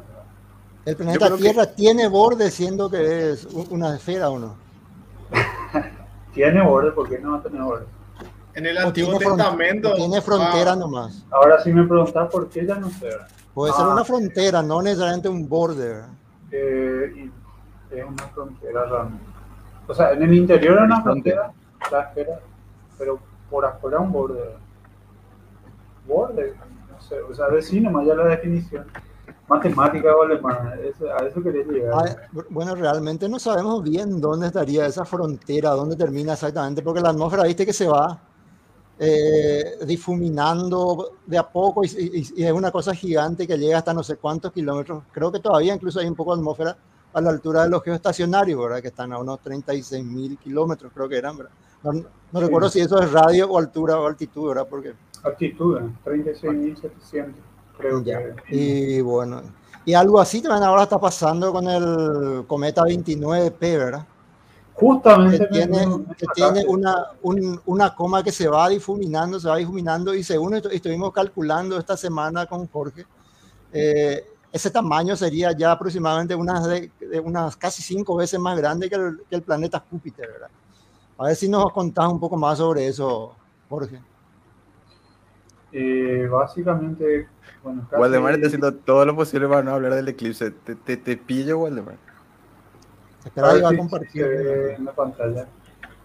Este, esta foto tomamos esta semana del cometa 29P, que es el cometa ese del que hablamos la semana pasada y este cometa es, el cometa que, eh, que tiene actividad eh, geovolcánica, que es lo que se cree realmente.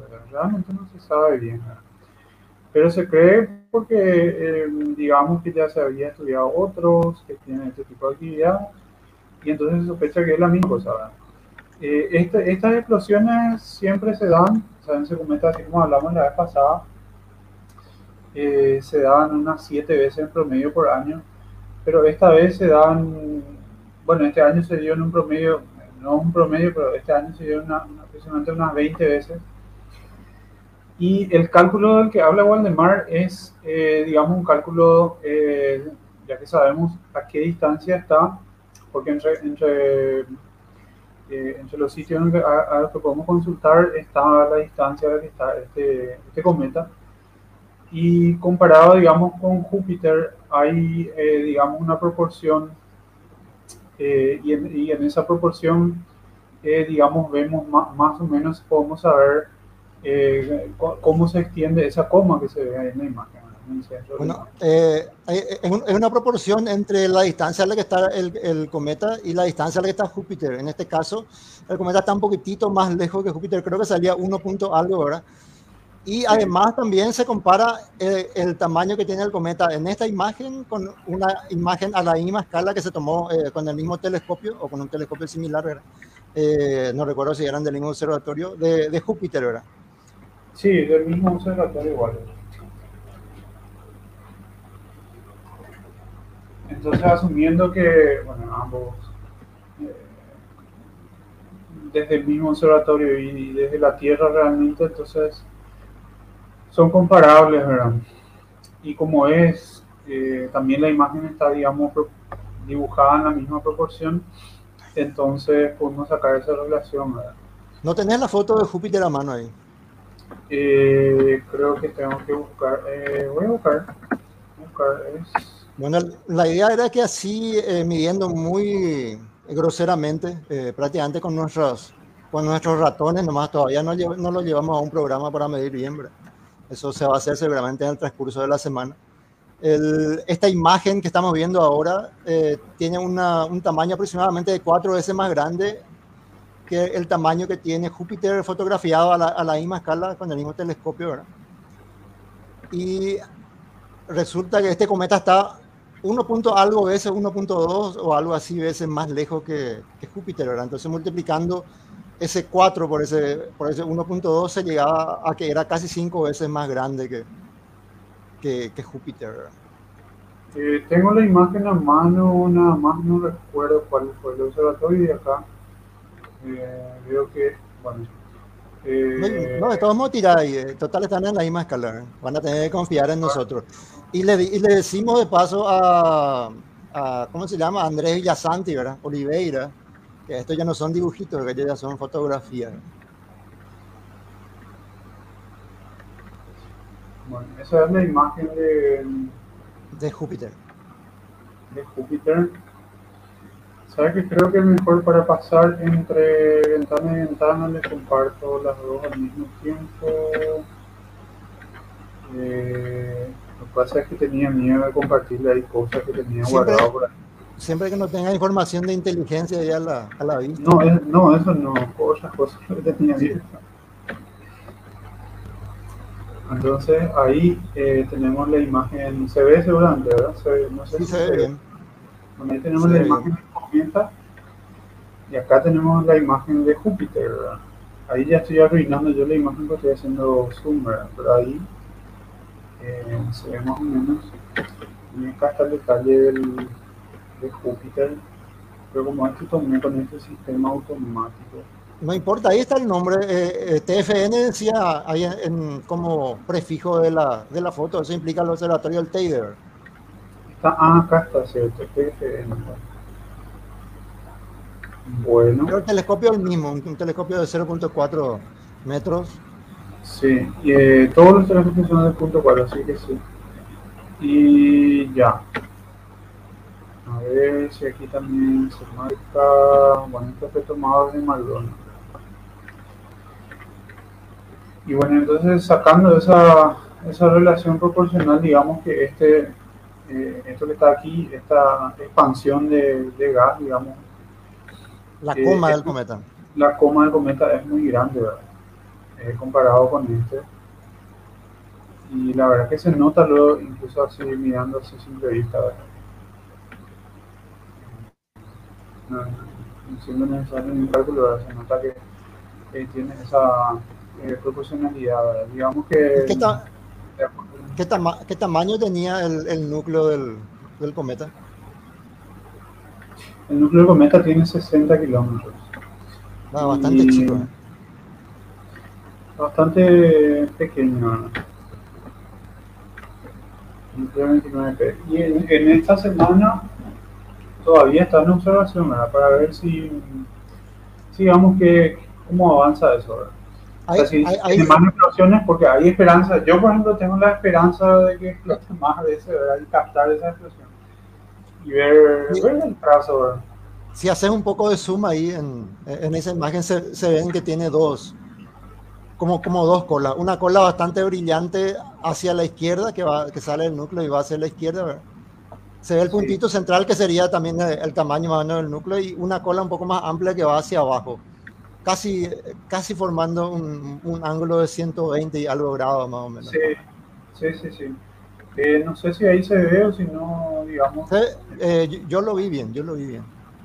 Sí, pero vamos a ver un poquito, puedo dibujar acá un ratito ahí para que, que digamos, este esto es lo que se refiere. Bueno, entonces, ahí,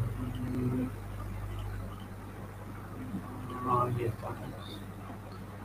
Eh, ahí creo que se ve. Bueno, eso a esas, a esas dos, digamos, a esas dos colas lo que se refiere igual en mar. Y entre esas dos colas, ¿cuál es la, la iónica esta y la, la, cola cometaria polvorienta?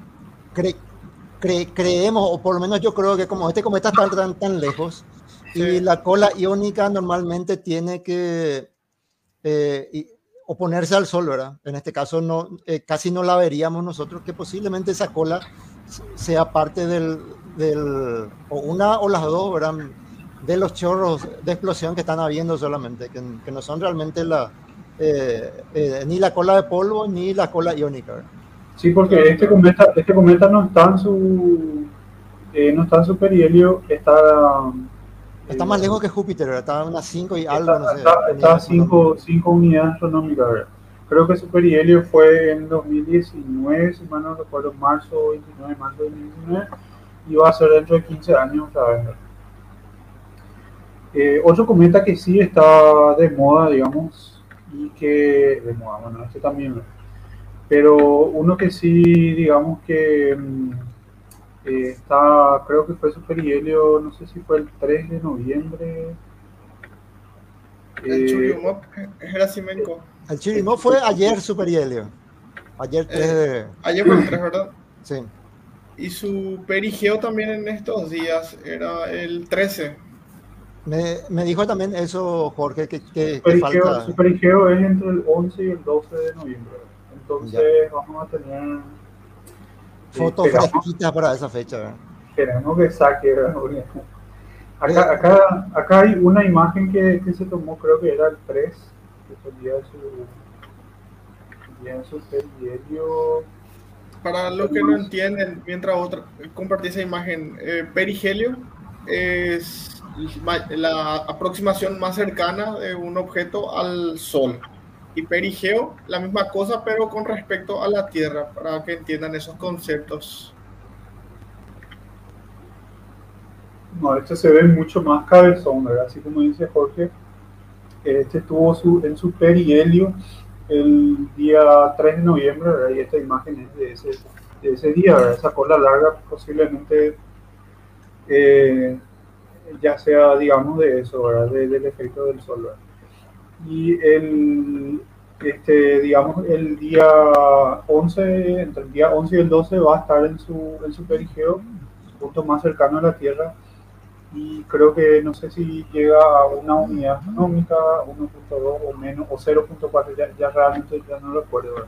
De hecho, se nota aquí que la cola, eh, que la cola es, un poco más larga que lo que... Se nota que se cortó la cola ahí, ahí abajo, vemos que, que tenía que haber sido más larga que el campo. ahora Y este, este, campo tiene 20 eh, minutos de arco, ¿verdad? Eso implica que, digamos, como está muy bien centrado, en este caso el cometa, esa cola tiene más o menos 10, 10 minutos de arco, ¿verdad? La distancia a la que está. Eh, si sabemos la distancia a la que está, también así podemos eh, determinar el tamaño en kilómetros o en lo, que quieran ya, ¿verdad? Eh, que tiene esa cola. Yo había tomado una foto también de este cometa antes, creo que en septiembre, y no tenía la cola tan larga, así estaba muchísimo más corta. De hecho, que entraba completamente en el campo, ¿verdad? podemos buscar eso, yo no sabía que tomaste igual de esto. Este, este es eh, Churiumo, ¿verdad? Sí, Churiumo. Bueno, sí, yo tomé, yo tomé Churiumo a principios, de, a principio de septiembre, creo. Acá encontré, así que les comparto. A ver, a ver, a ver. Sí, ¿Qué opinas sobre los cometas, Ron? ¿Qué, qué? Mensajeros de la, de la mala suerte.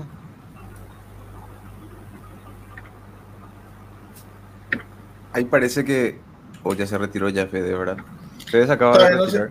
Sí, se estaba despidiendo. No hay. Eh, y nada. Nos dice Fede que ya se va a retirar Goña tiene un examen, así que gracias por la presentación de hoy, por haber compartido un viernes más y éxitos para tu examen de mañana, viejo. Dale, éxitos. Muchas gracias. Fede, gracias. Porque la suerte ya la tienes. ¿En serio? Dice. ¿En serio? Hay que madrugar, Fede. ¿Y qué madruga? El que madruga tiene sueño temprano.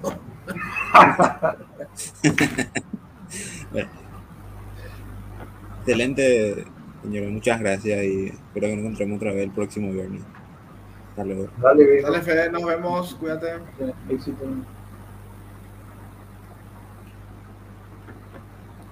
Y bueno, esta es la imagen que tomaste vos, este Waldemar. Esta imagen forma parte del proyecto IPARSEPIA, ¿verdad?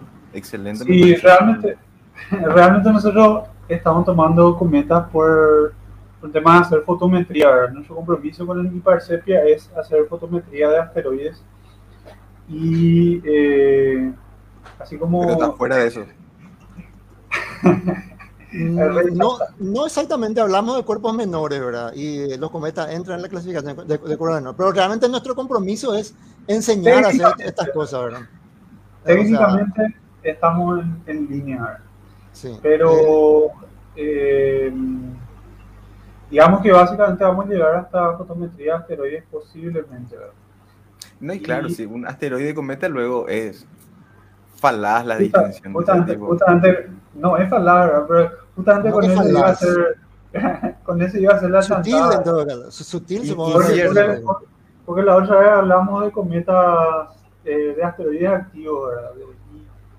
Eh, bueno, esos asteroides que tienen elementos volátiles que desprenden, ¿verdad? Y, Tenemos asteroides que se convierten en cometas. Y también tenemos asteroides que se convierten en cometas. Y, y, los cometas cuando gastan todo su combustible se convierten en asteroides, ¿verdad? Así que...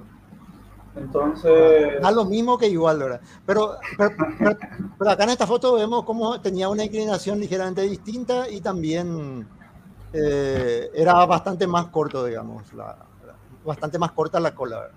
Bueno, esto fue en septiembre. Adelante, adelante. ¿Cómo se llama este cometa y será posible verlo, ya sea con binoculares o a simple vista? Este cometa eh, eh, se llama Churyumov-Gerasimenko. Este cometa, Sí. Sí, de hecho fue este, el famoso, el que tiene, tiene es binario. Pone, pone ahí en el... Nosotros no fotografiamos cometas que no sean famosos. en el Zócalo.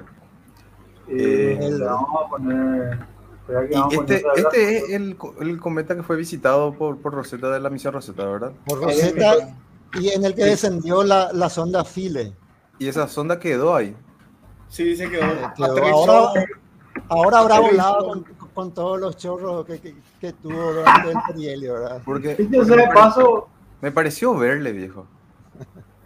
Pone un poco otra vez la anterior. Ah, mentira. Eh, la, la pequeña sondita, vamos a decirle, o lander, aterrizador File. eh, no sé si se pronuncia así porque es egipcio. eh, no sé si es copto antiguo o, o cómo se ha de pronunciar esto. Pero bueno, File, Philae. Philae, vamos a decirlo así para efectos está de en la- esta charla. Está en la timbre, file. File, entonces, eh, aterrizó, eh, pero no, no tuvo un buen aterrizaje, ¿verdad? Así que después de un tiempo recién Rosetta le pudo, enco- pudo encontrarlo otra vez, pues se, se perdió incluso una vez que eh, descendió en la superficie de, de Churyumov Gerasimenko. Rebotó un Churi. poquitito. ¿Qué pasó? Rebotó un poquitito, digo. Rebotó un poquitito, sí, algo así fue. Dio Y- tumbos. Y bueno, no, al final no pudo cumplir totalmente con su misión, pero bueno, hay que darle, como yo siempre digo, el mérito ¿verdad? Que, le corresponde, ¿verdad? Imagínate enviar algo a un cometa y que aterrice. Cada quien decide cómo aterrizar, ¿verdad? Y, y bueno, cumplió su misión de aterrizar. Y además que es difícil también, hay que lidiar también con la microgravedad de estos cuerpos pequeños, ¿verdad? Así que capaz que un pequeño error de cálculo fue lo que hizo que no aterrice correctamente. Sin embargo, bueno, en- a, a partir de eso también se aprendió mucho, eh, así como por ejemplo el, la Hayabusa 2, que estudió a Ryugu, el asteroide Ryugu, por ejemplo, eh, aterrizó también una serie de landers, eh, muy redundante, es decir, aterrizó y lander otra vez, pero bueno, se entiende. a Y, sí, y, Con y bueno, y bueno, sí, eh, asteroidizó, ¿verdad? En fin, eh, Ah, basados también en, en la misma tecnología de filia, algunos. Robotizó también. Ah, Y sí, para. descendió, creo, vamos a decir descendió. Y, Bueno, pero para que la gente para no sepa. pelearnos. Se desprende un- una parte minúscula de la sonda que va a hacer un estudio más cercano de la, de- Sí, de- así del mismo. Algunos se impactan contra el asteroide, otros descienden, otros se quedan orbitando más cerca, le quitan fotos. eh, así. Bueno, una parte, una parte pequeña, el, el file creo que era un metro de altura, o sea, un metro, Sí, era relativamente grande. No- Como no una me acuerdo barropa. Las, las dimensiones no me acuerdo, pero, era dijo- grande. Como dijo, era Jorge, grande, como dijo Jorge Daniel, fue un pequeño error de cálculo, pero un gran salto para File. ¿eh? Imagínate, no solo tiene que lidiar con la microgravedad, sino con esta actividad criovolcánica que, que vemos ahora es mucho. Claro, em, justamente em, por ejemplo, no, no presenta esa, esa, eh, esa actividad criovolcánica como está presentando este otro asteroide 29P. Sin embargo, la superficie de, este asteroide Churyumov también es muy activa. Hay imágenes muy cercanas que había tomado Rosetta, donde muestra incluso que parece que está eh, que está nevando, ¿verdad? Ese es el efecto que nos da la serie de imágenes, nomás obviamente no, está nevando ahí. Eh, cla- claro, porque a medida que se acerca al sol, eh, también parte de la, de la superficie de, de- los cometas también van reaccionando a eso, ¿verdad? Por eso es que estamos mencionando hace rato el tema de la cola cometaria, la, ionizada, ¿verdad? Que es básicamente...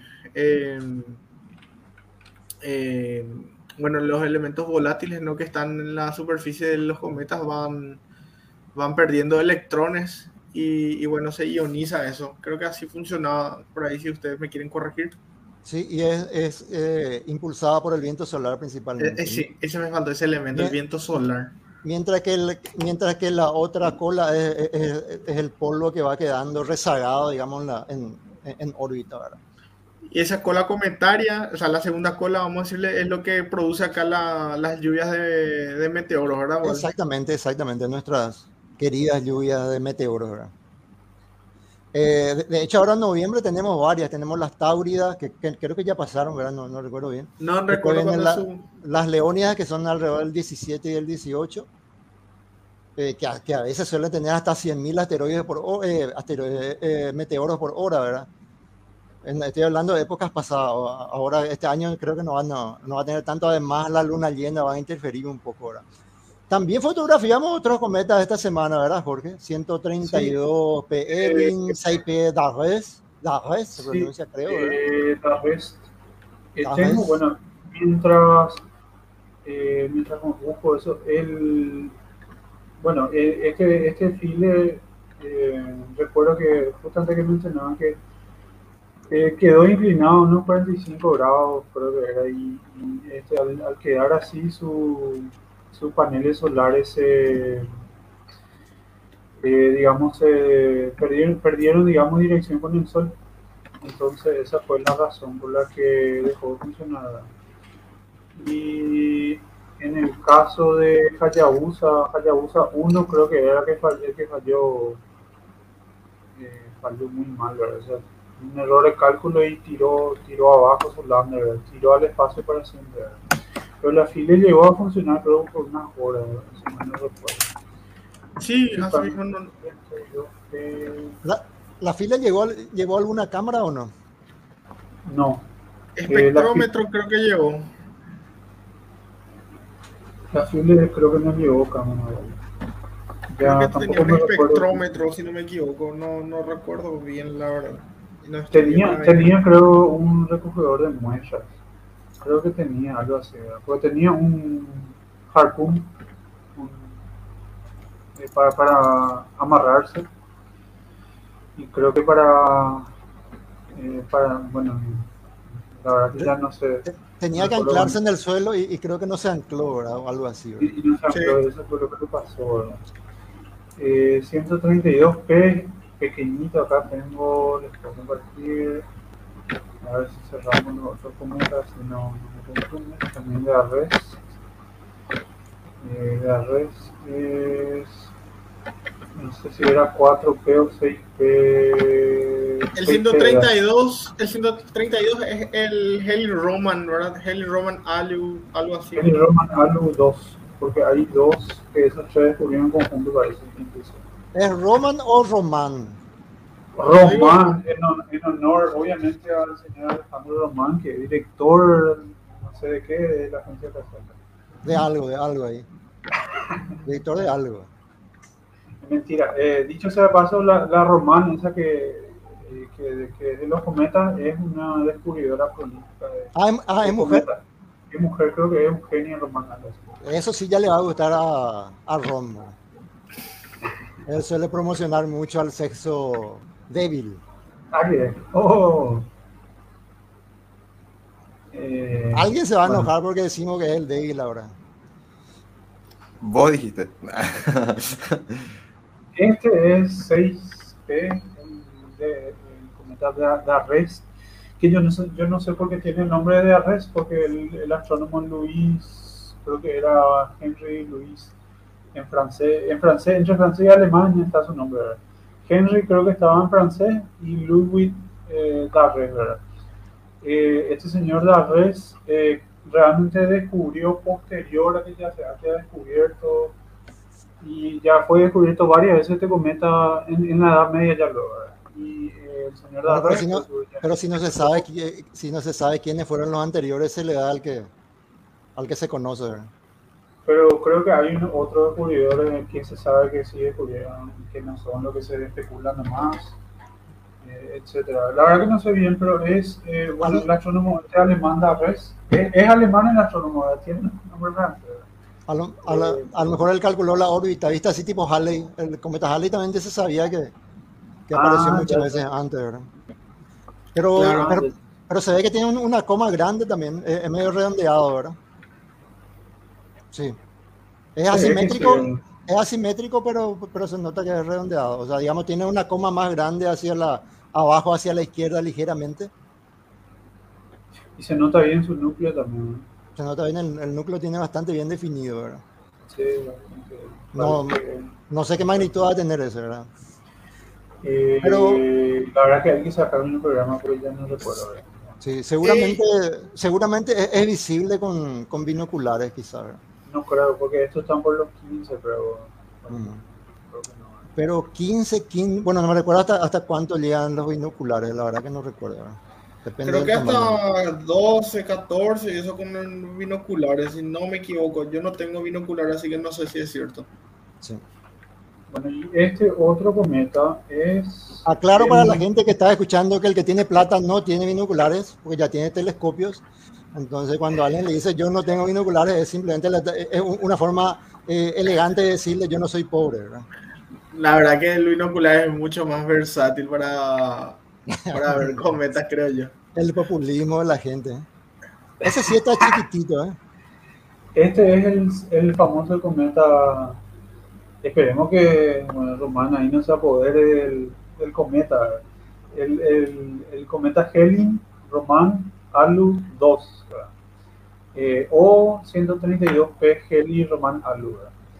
Eh, bueno, este cometa no tiene nada realmente de particular, sino que estaba, o sea, no, estaba en superhelio ni en superigeo, creo que.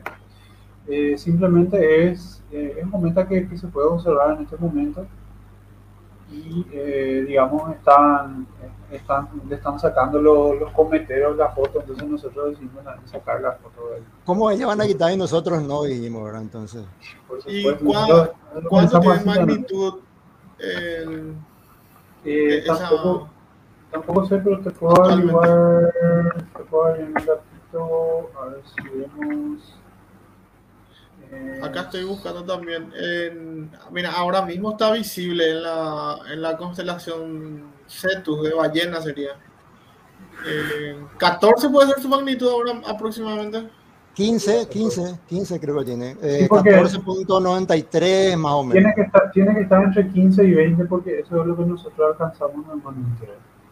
Entonces, eh, a ver. A ver, a ver, a ver, eso es Bueno, nos, nosotros llegamos a alcanzar hasta la magnitud 21.6 ahí, porque se imaginan, ¿verdad? Magnitud 14 yo tengo acá del Vino Planet Center. Magnitud 14. Y alguna, alguna de estos días tenemos que hablar del tema de la, de la magnitud y cuántas veces más brillante es algo que tiene magnitud tanto y magnitud tanto y todo ese tipo de cosas. Bueno, el Churyumov Gerasimenko está a magnitud 9, dicen. Uh, 9 ese sí se va a ver entonces con binoculares fácilmente. 9, 9, 9 dice. 9, 9 ahora, estos días, 6, 7, 8, 9 de noviembre. Y, a partir del 10, está en 10 ya. Bueno, es, ese le recomendamos entonces a la gente aquí que tiene binoculares que mire porque veo que está en la declinación 26 y eso es perfectamente accesible todavía de nuestros cielos, ¿verdad? Y nosotros estamos en 24 latitudes, ¿verdad? Sí, en menos 24 horas, pero de todos modos está perfectamente visible en más 26, ¿verdad? No, eh, está, digamos, a una altura mediana hacia el norte, ¿verdad? Inclusive con contaminación lumínica. Eh, quizás, quizás con la contaminación lumínica vea el núcleo, quizás no llega a ver la cola. Se va a poder ver porque el Wirtanen, yo me acuerdo que yo con mi telescopio podía ver desde acá y acá, jodido el cielo hacia acá. Fantástico. Eh, entonces, lo que tiene binoculares sí o sí se ponen a buscar esto para poder ver. Y por lo, que veo, por, lo que veo, también tuvo que tener una actividad bastante interesante porque la, la magnitud que estimaban que iba a tener era de 11.9, 11.96, prácticamente 12, ¿verdad? Y la magnitud que se observó, que está registrada hasta ahora, es de 9.5, o sea que son prácticamente dos y medio, dos, dos, eh, dos, dos y medio magnitud, ¿verdad? Serían como unas 40 veces más, más brillante de lo que se esperaba, más o menos. Eh, ¿De cuál cometa están hablando, Walter? Del 67P Churyumov ah, de 9.9. Y está en la, eh, está, es fácilmente de encontrar porque está en la constelación de Géminis que nosotros lo vemos bastante alto acá. Sí, eso iba a decir, es fácil de ubicar porque creo que la gente ubica mucho la constelación de Géminis ahora mismo hacia el norte cuando observamos, es fácil de, a los que están acostumbrados a, a encontrar constelaciones. Así que no es tan difícil. Yo todavía no intenté. Además está, está, bastante cerca de la, de la estrella beta. Les paso ahí para lo que eh, suelen compartir. No sé si puede, si puede pasar eso ahí. Jorge que estaba compartiendo pantalla completa. Pasé ahí, en, el grupo de WhatsApp, en el grupo de WhatsApp pasé la ubicación del 67P para los que quieran mirar, ¿verdad? Para los que tengan binoculares. Yo tampoco tengo binoculares, ¿verdad? Pesquemos cometas el día del campamento astronómico. De hecho que sí, de hecho que lo vamos a hacer, obviamente. Además vamos a llevar eh, eh, un, telescopio, un, telescopio de .2 metros y otro de .25 metros, ¿verdad? Siempre y cuando Marquito nos devuelva nuestro telescopio de .2 metros, ¿verdad? Que hasta ahora eh, llegó, para una llegó, para una actividad y todavía no nos está trayendo de vuelta. No terminó. Ah, ah cierto. De eso te quería hablar, Walde. Ah. Se va toda la vez. No, Espero que eh, no vean nada, nada por el poder. Así que... Al contrario, este ya, ya, ya, pasó la hora de, de, protección al menor ahora, así que... Así que Ahí se ve. Sí se ve, pero, pero eh, tocarle allá al, a esa flechita que está abajo mismo a la derecha. Eso, eso, eso le pone ahí. Eso era. Tampoco hizo lo que tenía que haber hecho, ¿verdad? Tenía que agrandar toda la imagen y dejarlo en negro, Pero bueno. Ahí creo que con tu scroll podés. Sí. Ahí, ahí, ahí, ahí, ven Alfa y Beta Gemini, que son dos estrellas que lo vemos muy fácilmente. Que son las más reconocibles luego del, de la constelación. Eran eh, Castor y Pollux, no me recuerdo cuál es Castor ni cuál es Pollux, ¿verdad? No me acuerdo el orden. el nombre Pollux no tiene nada que ver con Pollux, no, Pollux es, la de abajo es Pollux porque es más roja. Ah, ya, ya. Bueno, eso, eso, por ejemplo yo no sabía tampoco. ¿verdad? Y como ven, el cometa está bastante cerquita ahí. E incluso hay un, un, triángulo de estrellitas ahí que pueden utilizar. Prácticamente está en el centro del triángulo. ¿verdad? No sé en, en, en, cuál de todos los centros. Eh, ¿Cuántos centros tenía el triángulo, Ron? Le veo a Ron muy aburrido, eh, así que le, le, Creo que eran cuatro. Vi un video hace poco de Visaus que hablaba de, de estos centros de un triángulo. Sí, recuerdo que estaba el baricentro, el no sé qué, el no sé qué cuántos centros. El incentro, el, el excentro, etcétera. No, yo no estoy aburrido, yo estoy súper interesado en lo que está mostrando. Estoy pensando en que nunca he visto un cometa a través de un telescopio y me imagino que ha de ser medio surreal, ¿verdad? Así, tipo, muy, muy lindo de, presenciar y, y, más si ves uno con una buena cola. Como siempre. Como siempre, como siempre, por supuesto. No pan Nintendo. Ah, yo vi a través de un binocular. Y justo por eso te decía que en el campamento veámoslo. yo vi cometas a simple vista, eh, con binoculares y con telescopios. Eh, de hecho, a simple vista, eh, si uno lo mira a simple vista, es porque un cometa va a ser grande, ¿verdad? Impresiona mucho más porque la cola es mucho más larga, ¿verdad?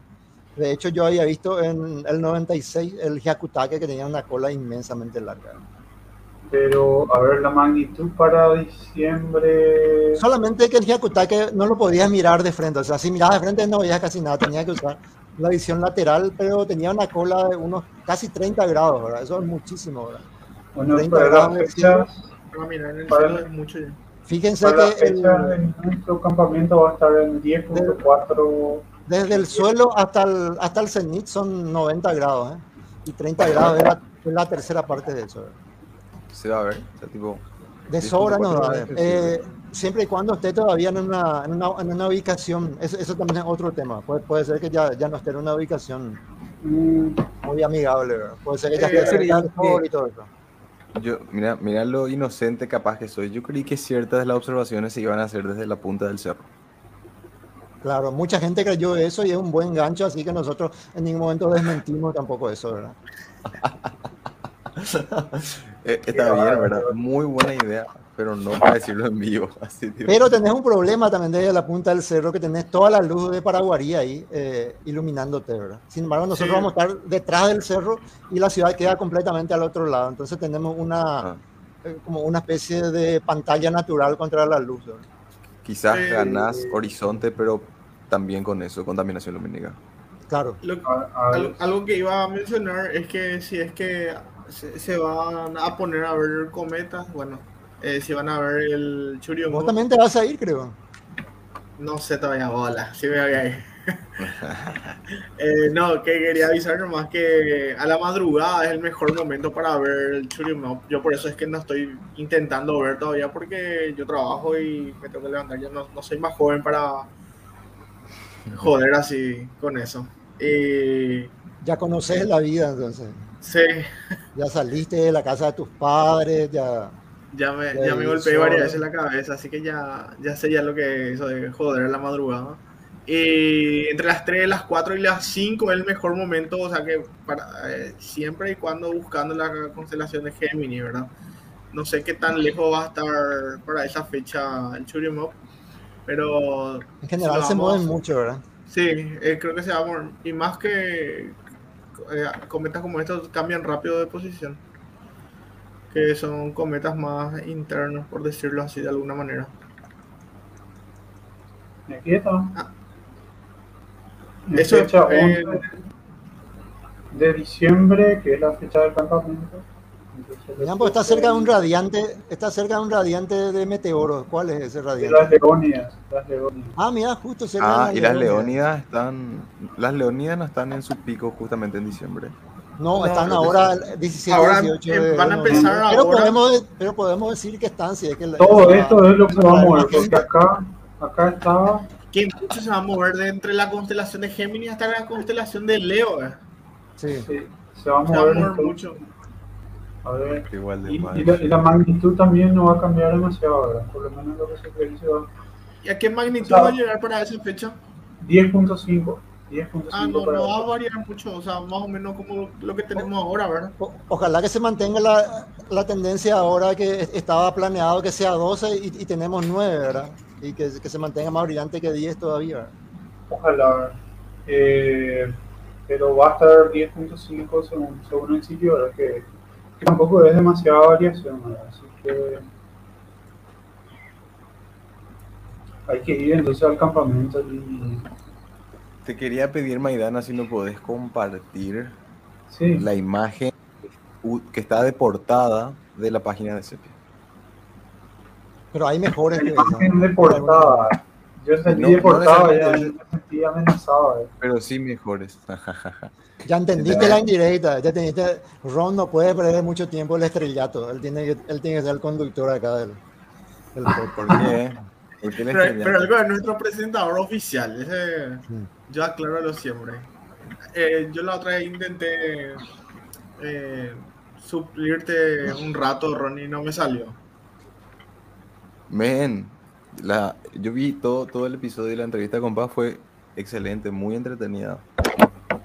Bueno, por cierto, eh, Paz es eh, muy amiga mía, yo estoy metido en el tema del podcast, eh, porque ella y yo participamos de un proyecto para hacer podcast juntos, y tipo consecuencia de eso es que yo esté acá hoy en día, eso eh, quizás ella no mencionó, y yo sí estaba le iba a, a decir eso. También tiene su propio podcast ella que se llama Paciencia. Paciencia. Está en, en, Spotify. Pueden escucharle. Eh, podemos cambiar a, a Ron Ciencia. ¿no? yo, yo tenía una idea yo por ahí que era ron con ciencia. ¿entendés? Es un trago, pero también tiene ciencia y ron. Y yo puedo estar kaur en el podcast, así. Voy a hacer eso. Eh, nos estamos viendo recién fotos. Hablando, que tomó habla- hablando, de, hablando de paciencia, le, le comparto un poco un meme ahí en el, en el grupo, a ver si pueden compartirlo acá para que la gente lo vea. ¿verdad? Vamos a ver si me gusta a mí, puede ser. Ahí está. Muy bueno, muy bueno. ¿En qué grupo? Porque yo, yo no recibí En nada. el- ahí en el grupo yo del, estoy. en el Ah, grupo del podcast. Perdón. Ya. Ah, no, chu. Ah, porque está lento mi computadora. No, y lo que le iba a decir es que le estamos viendo fotos que tomó Waldemar en, en- en el mes pasado de estos cometas, pero estas fotos ¿Cómo que también Waldemar? tomó él hace Yo tomé. 27 años. Waldemar, Waldemar dijo tomamos. Ahí le eso- pasé una, ahí les pasé una mejor ahí. No, la, la foto de eso cometa tomé yo. Le tomó una de esas fotos. Qué bárbaro. Ah, buenísimo. Yo creí que fue un trabajo conjunto. Es un trabajo, en, ciencia nadie hace nada solo, todo es de, en este caso hiper Bueno, quizás este que pasaste por WhatsApp ya se comprime mucho por WhatsApp y va a quedar, no sé si feo, ¿verdad? Bueno, pero nada, ¿qué no puedes comentar sobre esta foto, Walde? Vos acá son las estrellas, tipo. Nada, es, una foto que, logra son, es un conjunto de fotos. Eh, no sé si ustedes conocen una, una, técnica, habrán escuchado ahí de eh, que se utilizaba, tone mapping, ¿verdad? Eh, que se utiliza para eh, convertir, digamos, imágenes de, cámaras fotográficas que no tienen la capacidad de, tomar fotografías en HDR, en, en, gran, en gran rango dinámico, ¿verdad? Eh, se había desarrollado una técnica originalmente utilizada como, como la mayoría de las cosas en, en astronomía, ¿verdad? Y que después se incorporó para, para hacer tomas de, no sé, de la ciudad, de donde sea, cuando vos tenés una escena en que hay objetos muy oscuros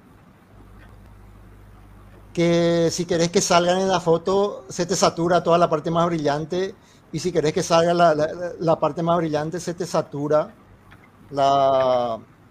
Eh, o sea, eh, no se te saturan, se te oscurecen completamente la parte más oscura, ¿verdad? Y los eclipses tienen eh, esa, esa peculiaridad Conste que este no es un proceso completo, hay, hay, hay fotografías mucho eh, más completas que podrán encontrar, por ejemplo, en la del eclipse del 2017 que hicieron en Estados Unidos. Pero los, los eclipses tienen esa particularidad que hay eh, filamentos de la corona que son muy difusos y otros filamentos que son muy brillantes, que cuando miramos a simple vista, vos podés notar eso porque el, el ojo del ser humano tiene un rango dinámico que es tremendamente impresionante, ¿verdad? No, no, la, verdad que no sé cómo, cómo medirlo, ¿verdad? Pero supongo que está medido, tiene que estar estudiado eso. Y pasa que cuando vos tomás una foto de un eclipse, si por ahí buscan de repente eh, fotos en la web, van a, van a encontrar de repente solamente una, el círculo negro y, y un manchón y un manchón blanco, ¿verdad? casi sin filamentos, excepto en, en, en, la zona más alejada, digamos, del, Acá, por ejemplo, se notan filamentos en la zona de los polos. Eso, eh, eh, eso indica, uno de ellos tiene que ser el, polo norte y el otro el polo sur magnético del Sol. No, no sé exactamente ya cuál de ellos, el que está a la izquierda o a la derecha. Por eso no se ven estrellas, ¿verdad? porque se ven los filamentos, no se ven las estrellas. Por eso no se ven estrellas, pero en, en esta foto, si, si tuviéramos un campo más grande, eh, voy a compartir, por ejemplo, una, foto de Fred Spegnac, de para, que, para que lo pongan también. Lo voy a compartir en mi PC. Eh, van a ver que se podía ver al, al, planeta Venus, porque ese día el planeta Venus estaba bastante cerca del, del Sol, ¿verdad? Del, eclipse y brillaba, además brillaba mucho, ¿verdad? Lo cual eh, permitía que se vean. A ver, les paso enseguida. Acá está, una foto, es una secuencia muy buena de un señor al que conocemos como Mr. Eclipse. Su nombre ya dice todo, fue una, una persona que dedicó prácticamente su vida. Hoy día estaba un poco viejito, ¿verdad? Pero sigue trabajando y sigue viajando por el mundo para ver eclipses. Ha de ser la persona que más eclipses habrá visto en su vida, ¿verdad? Eclipses totales, ¿verdad? Eh, ahí pasé, no sé si pueden compartir. Y en esa foto sí se veía a Venus al costado. Pero, pero digamos, Venus también, eh, recordemos que es un planeta muy brillante. Eh, también se ve en estrellas. Usando esta técnica se puede hacer que salgan las estrellas como eh, que salgan más estrellas. Pero la idea es que se combinan tomas de, de, distintos tiempos de exposición, de los más cortos a los más largos, ¿verdad? Y se va combinando de tal manera a que se hace una selección, se, va, se van recortando cosas, ¿verdad? y se hace una selección para que partes de la corona se puedan ver eh, sin que se molesten con otras partes, ¿verdad? Digamos la que, que, las partes más brillantes no se molesten tanto con las, con las regiones que no son eh, tan brillantes. esa fue la, la, técnica que usamos ahí. Y para capturar las, las regiones más lejanas de la corona, eh, yo utilicé tomas que hizo Jorge Rizzi, o Giorgio Rizzi, como, como se llama, ¿verdad? que es un, era un, un argentino, ¿verdad? que vivía acá en Paraguay, o uruguayo, creo que era uruguayo realmente. Actualmente vive en España. El año pasado estuvo un, rato hablando con ustedes durante, la, durante el especial que hicieron del Eclipse 94. Y ahí se ve Venus, no sé si lo están viendo. Y allá, allá más lejos se ve otro, que no sé, que quizás haya sido Mercurio, ¿verdad? No, no, no sé si lo están viendo también. Más abajo se, se, se ve otro planeta medio rojizo, quizás haya sido Mercurio, ¿verdad? Ahí.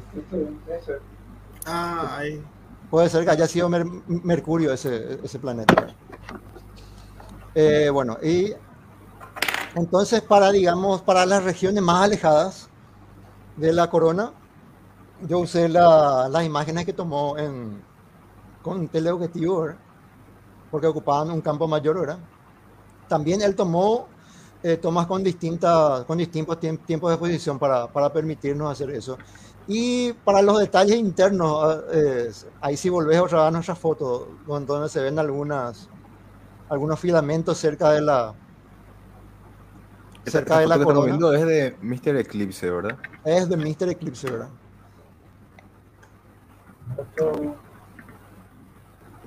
El Mr. Puedo, Eclipsado. De Mr. Eclipsado. Te puedo pasar la foto en horizontal, ¿verdad? Y en, formato de documento para que Ron no se queje porque pierde calidad. Solamente que está con el fondo azul porque e, era prácticamente el color de, fondo de nuestras, de nuestras diapositivas. Eh, no, ahí te pasé otra que, en formato documental que mantiene el color azul original. E, este yo lo pasé en negro para que, para que tenga una, una mejor, para que sea un poco más realista. Lo que pasa es que el fondo de la, eh, esto tomamos con diapositivas, con películas positivas y eso sale un poco más azulada de lo normal. ¿Esta foto que es, también, también fue tomada con un teleobjetivo? ¿O con eh, ¿Cuál foto? la última.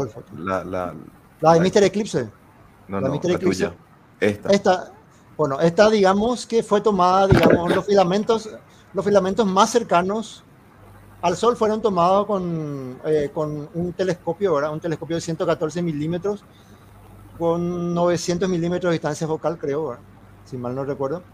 Eh, por eso, digamos, no, no, eh, es muy rectangular, porque yo tuve que cortar, porque ya, yo ya no tenía parte de la, de la corona más alejada de eso, porque ya salían del campo del telescopio. ¿verdad? Y eh, lo que está en horizontal, digamos, era, digamos, la contribución de la parte de, de los, del teleobjetivo en sí.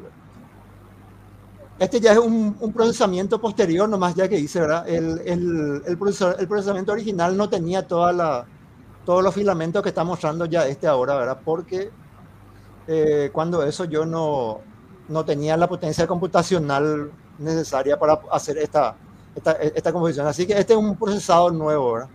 De una foto vieja. La foto vieja también está en la, en la página de, de Sepia y mucho tiempo también fue portada, ¿verdad? Y, y, si lo revisan van a ver que tiene menos detalles que esta, ¿verdad?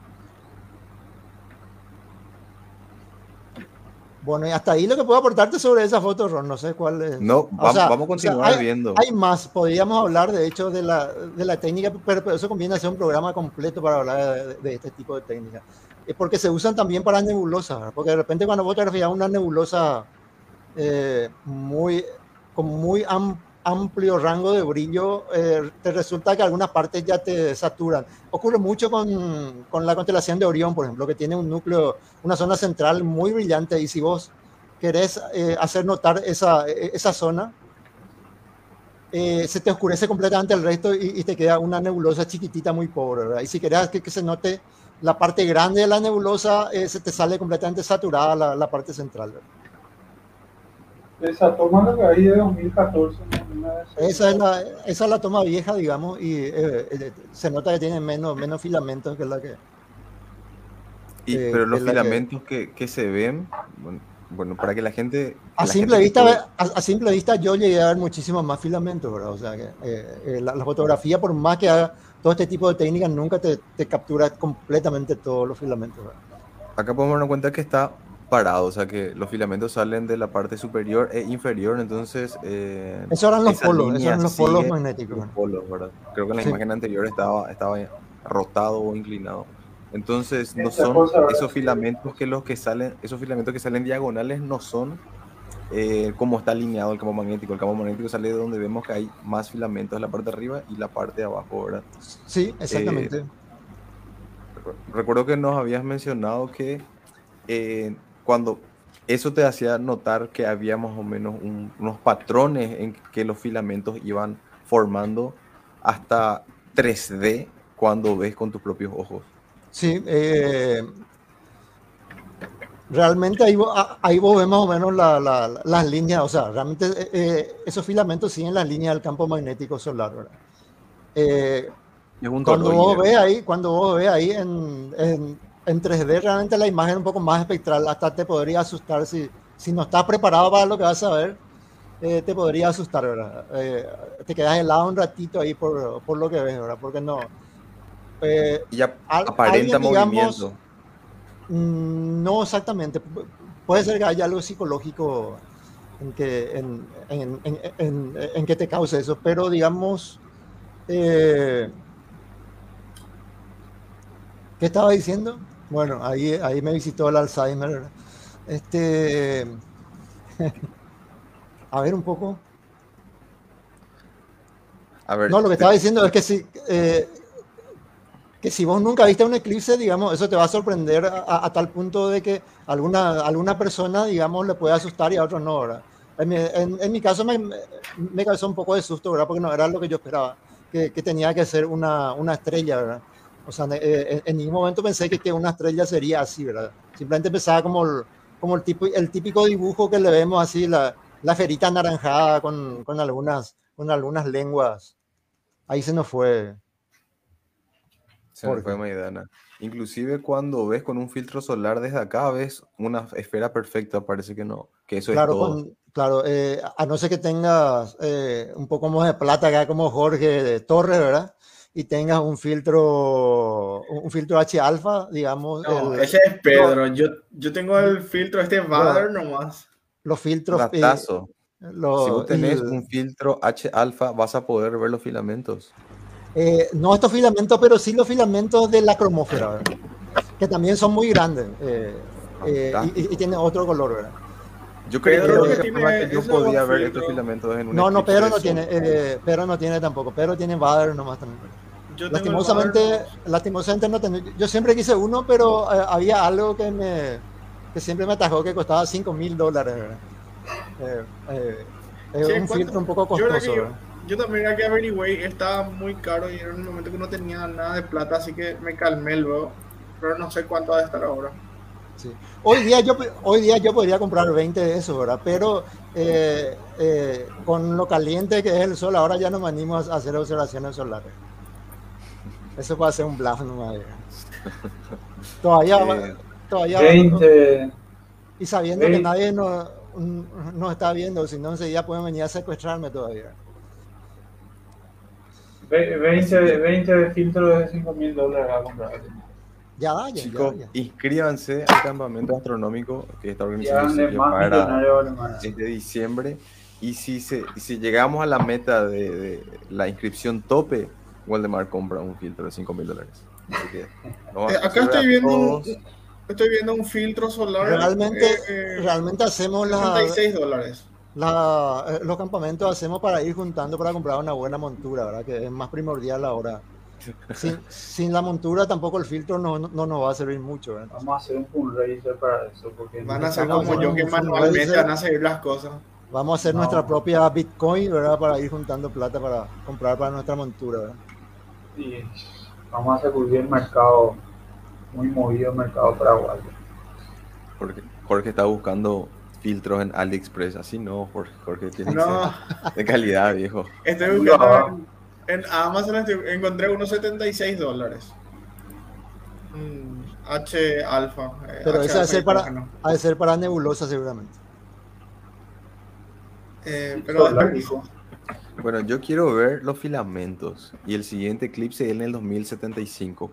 ¿Cómo hago? Eh, los filamentos. mucho, viejo. yo pude ver eh, los filamentos de la cromósfera. Yo también llegué a ver con la eh, con el con el telescopio. De hecho, en, en las fotos, les aclaro que yo tengo todas las fotos recuperé recientemente.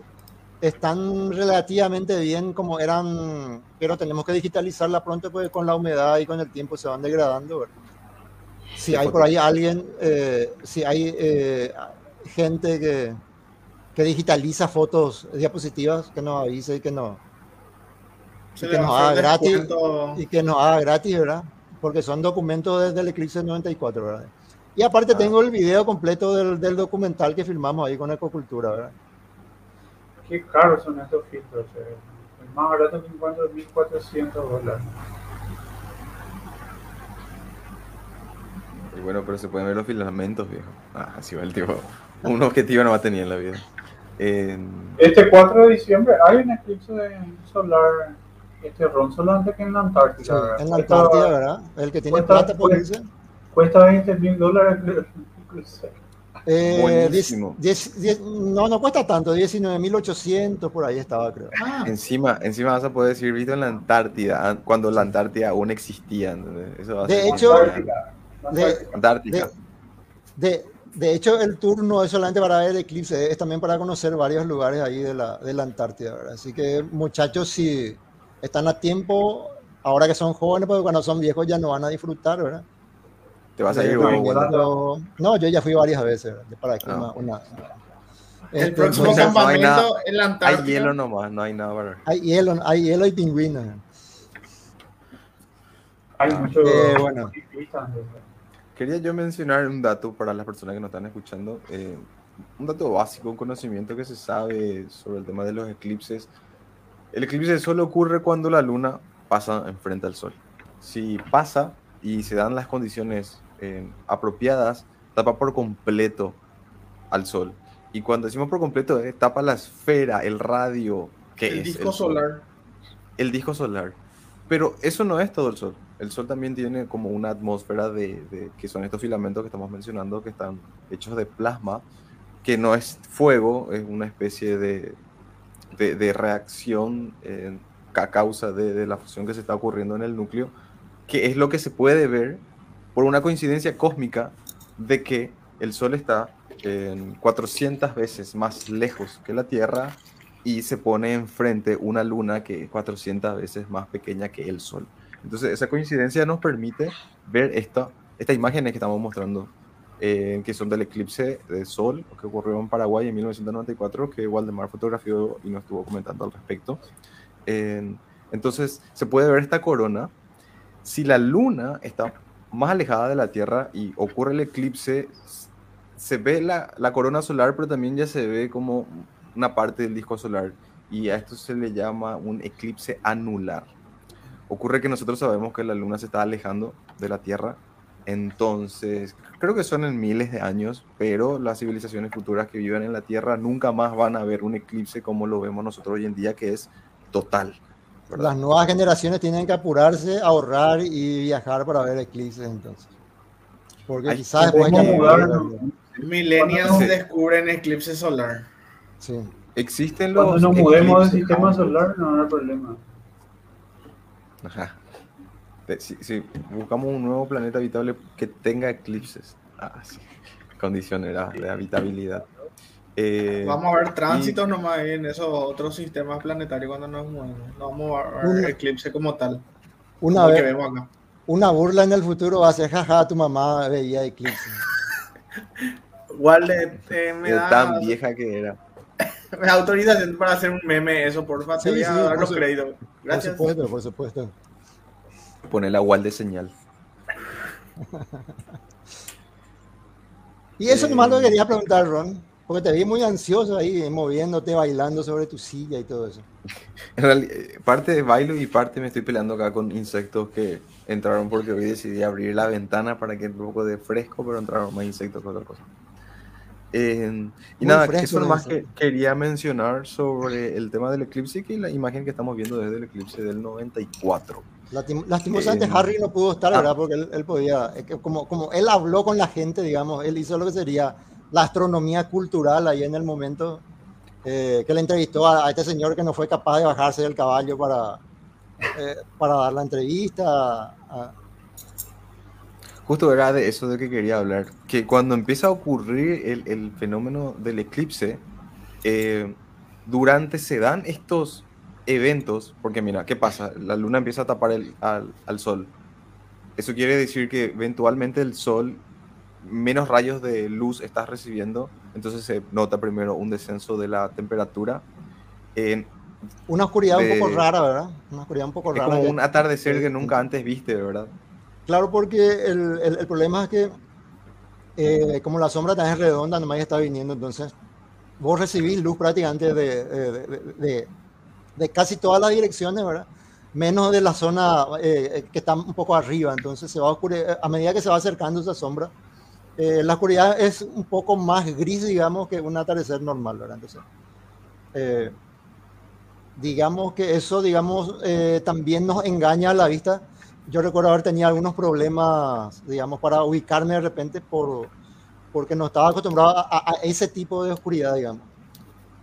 Y yo tenía que moverme mucho entre una y otra cosa porque estaba ahí mirando los cronogramas, viendo algunas cosas, porque prácticamente yo tenía el horario de que en, lo que cada, persona tenía que estar haciendo algo, tenía que estar controlando de que de que todos cumplan. Yo era el dictador, dije, prácticamente ahí, por decirlo de alguna manera. O sea, que qué suerte que mencionas eso, porque de eso quería hablar. Por eso estaba mencionando esto.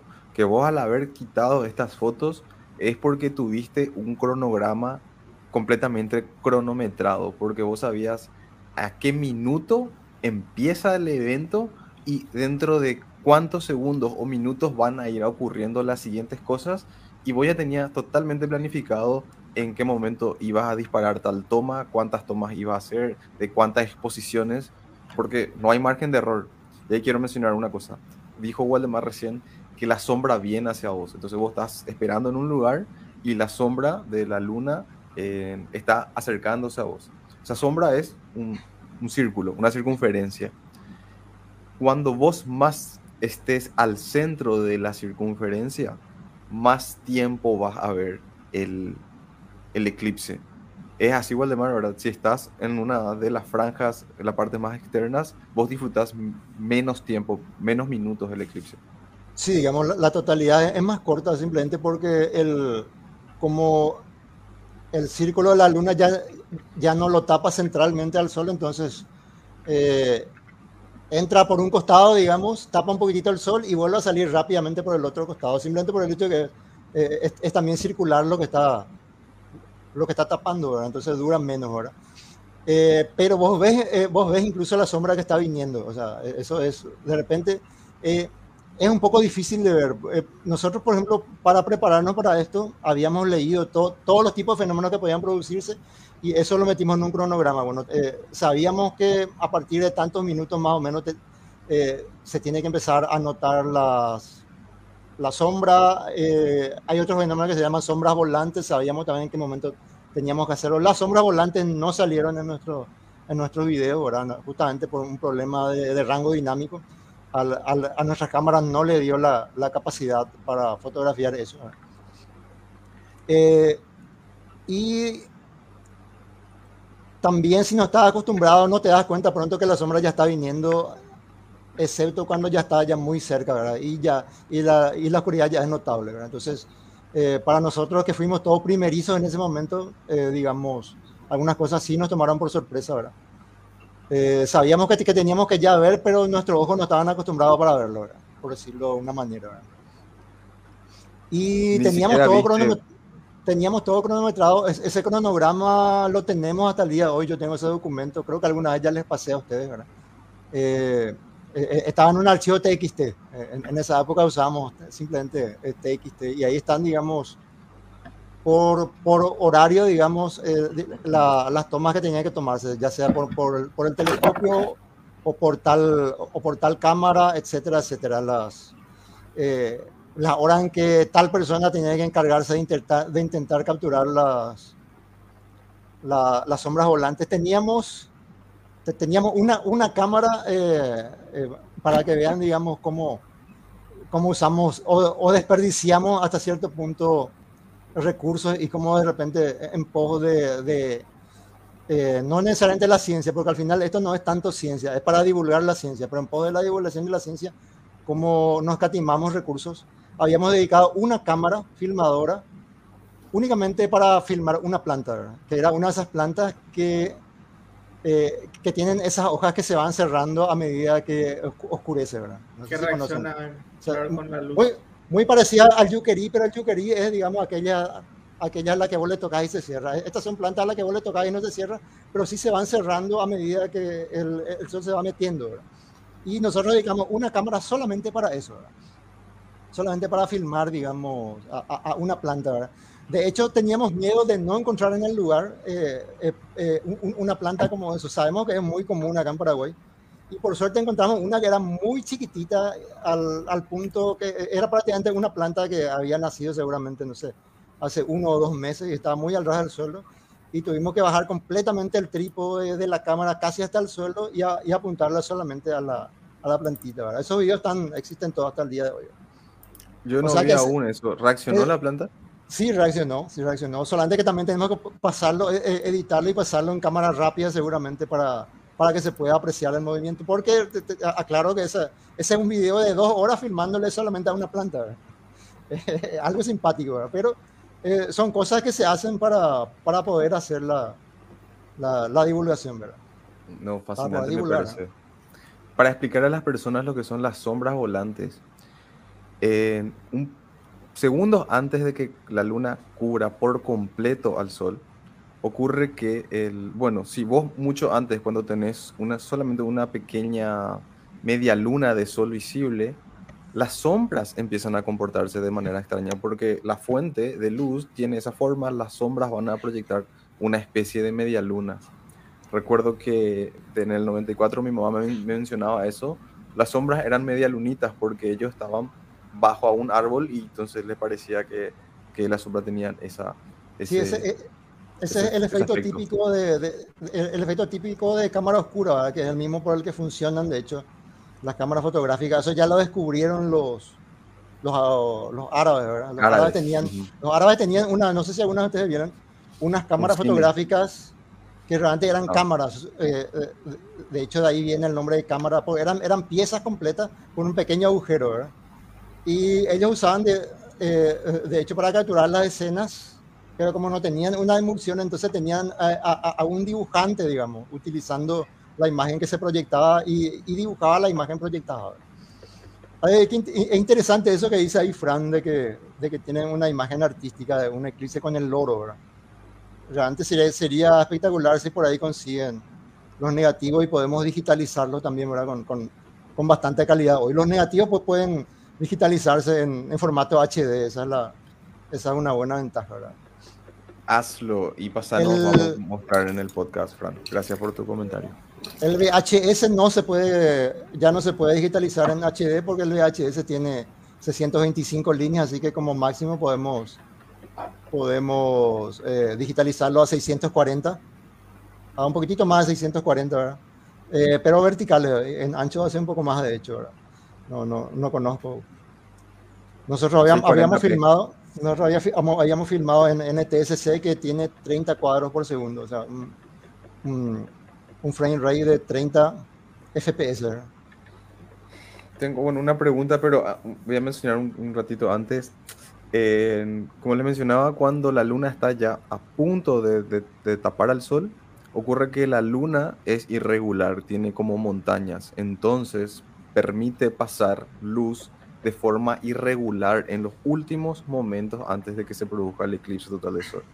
En ese momento es que se producen las sombras volantes, que son unas sombras que asemejan unas serpientes. Bueno, yo nunca he visto, yo sé esto solamente gracias a Waldemar. Es así, Waldemar. Bueno, aunque ustedes no vieron esa vez ese fenómeno, ¿verdad? Eh, no, sí, nosotros vieron, pero no pudieron eh, eh, lo que no pudimos hacer era filmar, ¿verdad? Sí, exactamente. Okay. Son eh, no sé si eh, serpiente, pero digamos, es algo serpenteante, pero tienen, eh, digamos, sería más bien como los dibujos típicos que se ponen en, los cartoons de las olas de, las olas del agua, pero vos ves que eso se está moviendo.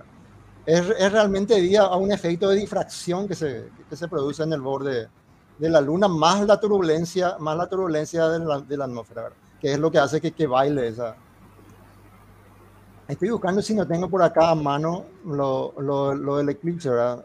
Tengo que tenerlo en, en, alguna parte de la computadora. Y Segundos. Por, porque no estoy, no, no, estoy recordando cuánto tiempo antes, ¿verdad? Entonces, si revisa el cronograma de esa época, sí ya me voy a recordar. De, de, creo, de, bueno, de, voy a decir, creo que era de cuánto segundos. tiempo antes. No, no, creo que es un poco más, ¿verdad? Creo que eh, da más tiempo para prepararnos, pero no, no estoy recordando. Eh, creo que es menos un minuto, ¿verdad? Quizás, ¿verdad? Pero está en ese orden. Bueno, imagínense eso las personas que nos están escuchando, tipo, desciende la temperatura, empieza a atardecer de una forma extraña que no es igual a un atardecer común y corriente. Los animales sienten este cambio, porque cambia la presión, cambia la temperatura, cambia la luminosidad del día, y empiezan a actuar de forma diferente. Los pajaritos cantan, los bichos empiezan a comportarse raros, gallinas vuelven a los árboles para dormirse, las vacas vuelven a sus corrales. Eh, entonces se siente todo un ambiente bastante particular. Luego empieza a las sombras a cambiar. Luego tenemos estas sombras volantes en instantes antes del eclipse. Y en el último momento en donde la luna está por, por tapar completamente, estas irregularidades de la superficie lunar permiten ver los que se conocen como diamantes de fuego.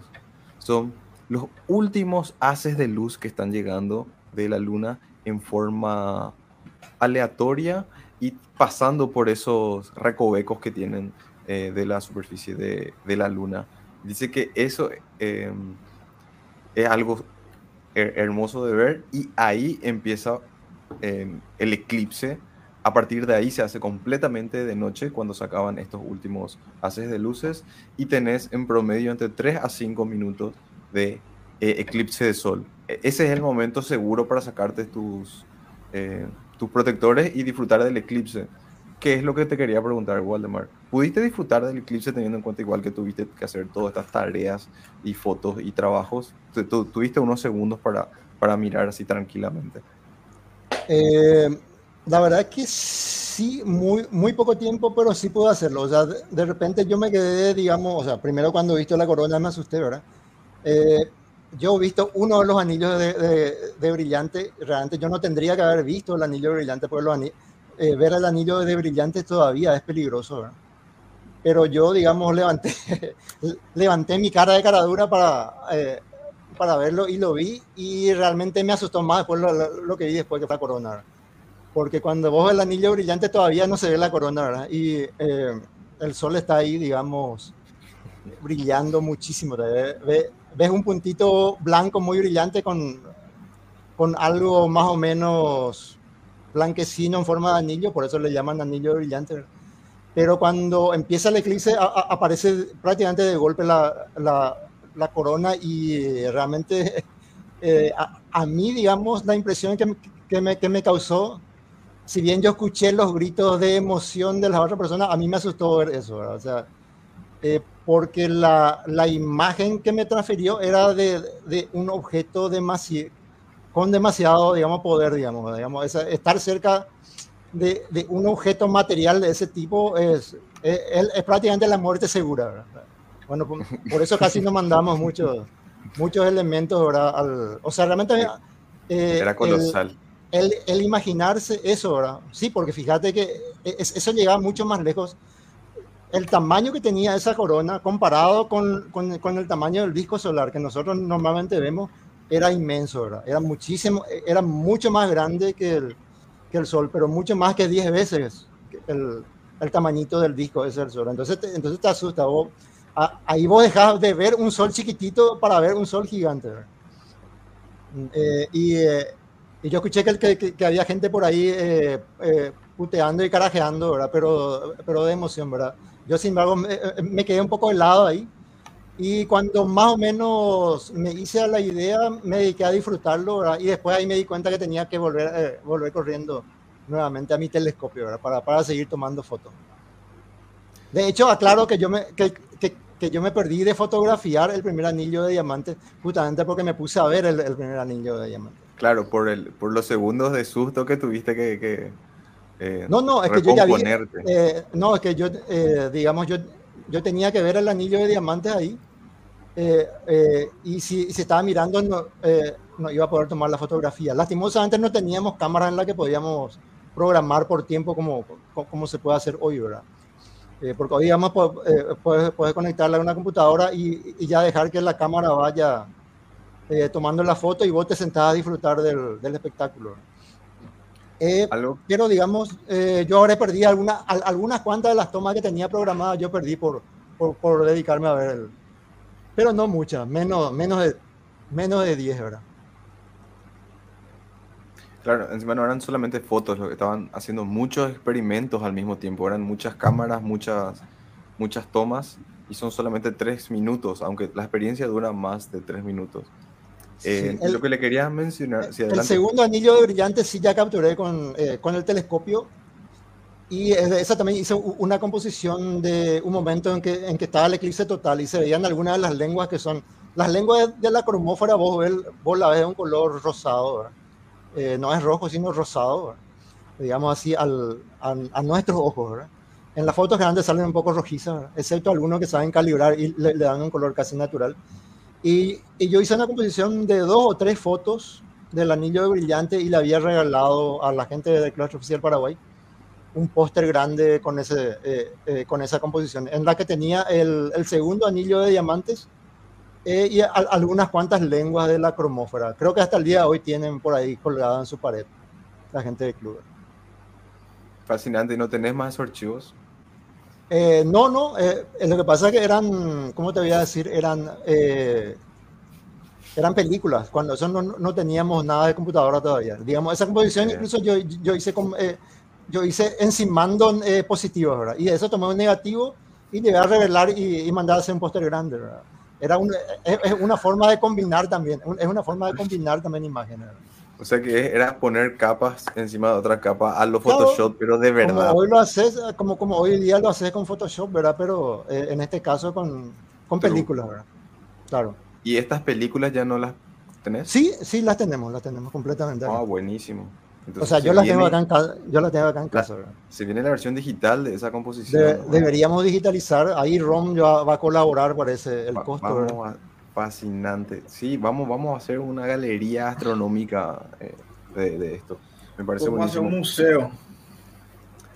Algo que quería mencionar es como, como estuve contando recién, que hasta los animales se, se sienten comprometidos con este fenómeno, ¿verdad? Porque no entienden qué es lo que pasa, entonces empiezan a comportarse raro. No tenemos que olvidar que nosotros somos animales. y nosotros nos afecta y nos afecta mucho. Eso es lo que menciona Walde, de las personas gritando eh, durante el fenómeno, porque te entra una algarabía, eh, entras en un estado de euforia que al final de cuentas es biológico, ¿verdad? Porque nosotros estamos muy eh, intrínsecamente relacionados con el sol, con el comportamiento del día, con el color, con las tonalidades, y como todo eso se ve afectado, nosotros nos sentimos afectados, se, ve se siente raro y por eso es un evento tan particular, tan memorable y que yo creo que es uno de los eventos más asombrosos que se pueden vivir. Yo todavía no lo viví, pero espero con ansias no morirme antes de hacerlo. Y cuando ya lo vea, ya sí, tranquilamente me puedo morir. Lastimosamente, en, el video que editó finalmente Ecocultura, que cortó esos, cortaron esos gritos, supongo que por una cuestión de censura ahora. Eh, pero eh, tenemos la versión completa sin corte, ¿verdad? Entonces yo siempre prefiero ver la versión completa sin corte porque ahí realmente vos, vos le escuchás eh, el grito natural que, que, que, tienen los humanos ahí, ¿verdad? Al final eso forma parte del experimento. Ocurre, no recuerdo en dónde he visto, esto fue en un video sobre eclipses donde un filósofo hablaba de que vos estás viendo el mecanismo celestial en pleno funcionamiento. Tipo, nosotros vemos el sol que entra y sale, pero no somos tan conscientes, no formamos parte tan, tan intrínsecamente de ese movimiento, de, vivir en ese universo dinámico, ¿verdad? Pero ocurre en un eclipse sol donde vos verdaderamente parece que sentís el movimiento de la luna y el sol y la tierra y de repente forma parte de la realidad. Y ahí es un, un despertar ontológico o un, un fenómeno muy asombroso. Ahí eh, tenemos un video bastante interesante que filmó un, un, amigo mío que ya falleció, era un médico. Eh, yo cuando se trabajaba en la facultad de medicina y como este era un médico que se dedicaba a la parte audiovisual ahí de medicina, yo, yo le pregunté si no, si, si no querría hacer una filmación de, de cuando las, las sombras se acercaban sobre el río acá en Asunción, ¿verdad? Entonces, y él, y él hizo la filmación desde una de las ventanas de la Facultad de Medicina, estando allá en Sajonia, bastante cerca, estábamos prácticamente a, a, cinco, a cinco cuadras del río, ¿verdad? Y en, en, ese video se ve también cómo la sombra venía y se ve en, en cierto momento cómo las, cómo las luces de ahí de la calle empiezan a encenderse. Eh, era, era, bastante interesante como, como no, solo, no solo los animales, incluso nuestra tecnología automática está, digamos, supeditada a este tipo de fenómenos naturales. ¿verdad? No, eh, tenían fotocélulas. Claro, tenían fotocélulas. Entonces las luces de la calle de repente empiezan a encenderse eh, cuando, cuando, cuando, llega, digamos, la sombra. ¿Por, qué yo le pedí que filme esto? Porque el agua generalmente, eh, como, como llega un poco de luz al ambiente, eh, eh, los ojos del ser humano está acostumbrado a ver, adaptarse eso y ver el entorno, ¿verdad? Pero ¿qué pasa con el agua? El agua generalmente nosotros lo, vemos de un color bastante iluminado, o blanquecino o azul, dependiendo de lo que está reflejando porque justamente refleja el cielo. ¿verdad? Pero ¿qué pasa cuando el cielo se vuelve negro? El agua como un espejo se vuelve completamente negra. Entonces, entonces vos ves el entorno, el paisaje eh, eh, eh, con tu ojo adaptado más o menos de, de, una manera natural, pero ves el río que se, que se volvió completamente negro, o un lago, lo que sea. Entonces ese, es otro de los fenómenos ópticos que ocurren cuando, cuando hay eclipses. Y digamos, este amigo se había encargado de capturar eso eso ahí, digamos. Increíble, fascinante. Eh, me mencionó hace rato Maidana que vos lanzaste o tenés un libro, un librito donde recopilaste todos los datos referentes a este último fenómeno, ¿A cuál fenómeno? Del eclipse. El año pasado escribiste una recopilación, se llama Memoria del eclipse del 94. Ah, ah, sí, sí, sí, era, realmente era una memoria que, que ya estaba en la en la página web vieja de, de Sepia, ¿verdad? Estoy hablando ya. Eh,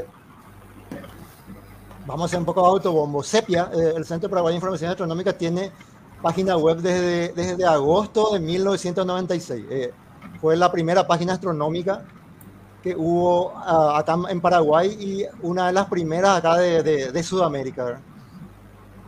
Y cuando hicimos... Sigue vigente desde entonces. Sigue vigente de, eh, de, de, hecho, ayer justamente entré a ver.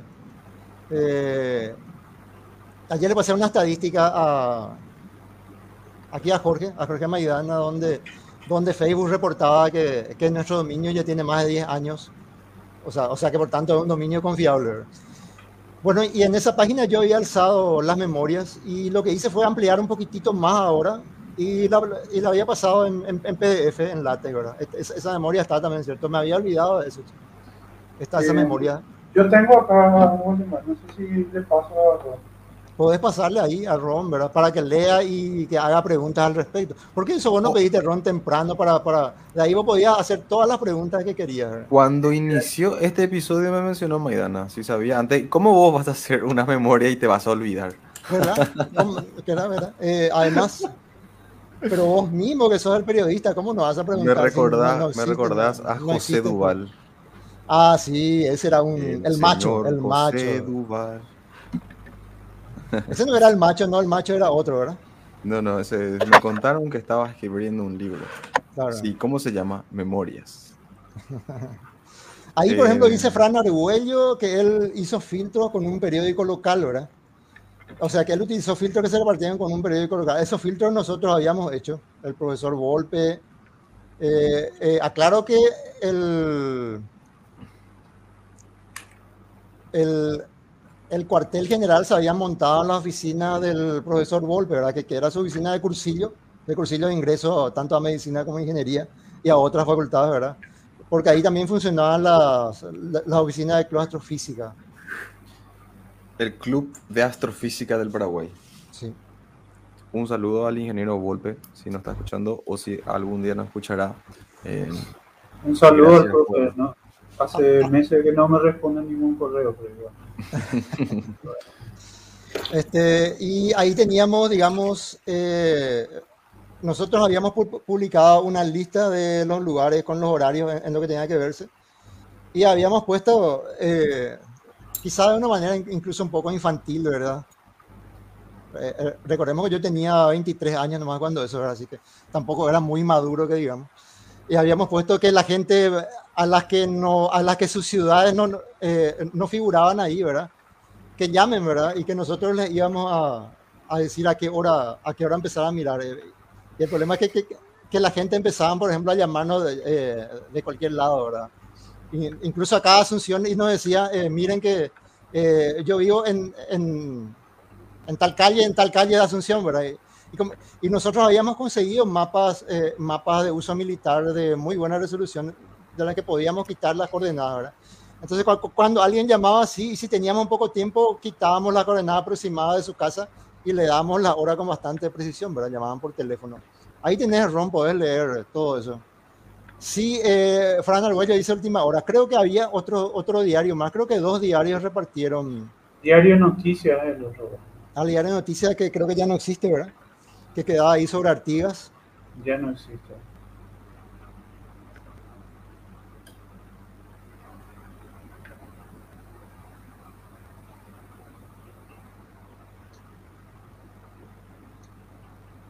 Ahí está don Manuel Bogado, después está Julio César Chávez, que hoy escribió, yo, yo lastimosamente no le invité porque era muy a última hora, pero visto que hoy escribió en el Facebook, justamente en la foto que yo publiqué, ¿verdad? Y el tercero de la, de la primera foto es el doctor Bogarín, ¿verdad? El señor Indio. Muy amigo de Félix Pirillo. ¿Y este quién es? Ese era el profesor Volte en esa época, ¿verdad? No sé si Ron está... Justo Ron se fue. Se fue Ron, se fue Ron. Ahí, ahí había un poco de nubes. Eh, esta, esta, esta, esta, señora Isabel Aranda, yo no sé quién es, güey. Isabel Aranda eh, era la esposa de uno de los miembros, esa que está mirando ahí de frente, la rubia, ¿verdad? Sí, sí, eh, ella, ella, es, una profesora de ciencias, eh, por lo menos era profesora de ciencias del colegio Cristo Rey, ¿verdad? Y era la esposa de uno de los miembros del Club Astrofísica, ¿verdad? Y ahí, por ejemplo, en esa foto vos podés ver cómo está un poco oscurecido hacia, hacia arriba, ¿verdad? Sí, sí, sí. Está más oscurecido hacia arriba que hacia, que hacia los costados. En, donde está ese señor flaco y misterioso, ¿verdad? Ese era el profesor de Ron, ¿verdad? Vamos a decir Ron. Está, muteado, Ron. Está, está, muteado, Ron. ¿Cómo vas a hacer eso? La emoción, la emoción. Ahí pueden ver que tiene él en su cuello, está colgando de su cuello, eh, el visor, que es un filtro solar es una medida de seguridad necesaria y obligatoria para observar un eclipse de sol. No puedes ver un eclipse de sol a simple vista porque te vas a quemar los ojos. Entonces, estos son los eh, filtros que ellos repartieron en los diarios y, que repartieron alrededor del país para que la población pueda disfrutar de este fenómeno, ¿verdad? También se repartieron en... Y Taipú también compró para, para repartir entre los jóvenes que hicieron el, campamento en Tatiyupi, ¿verdad?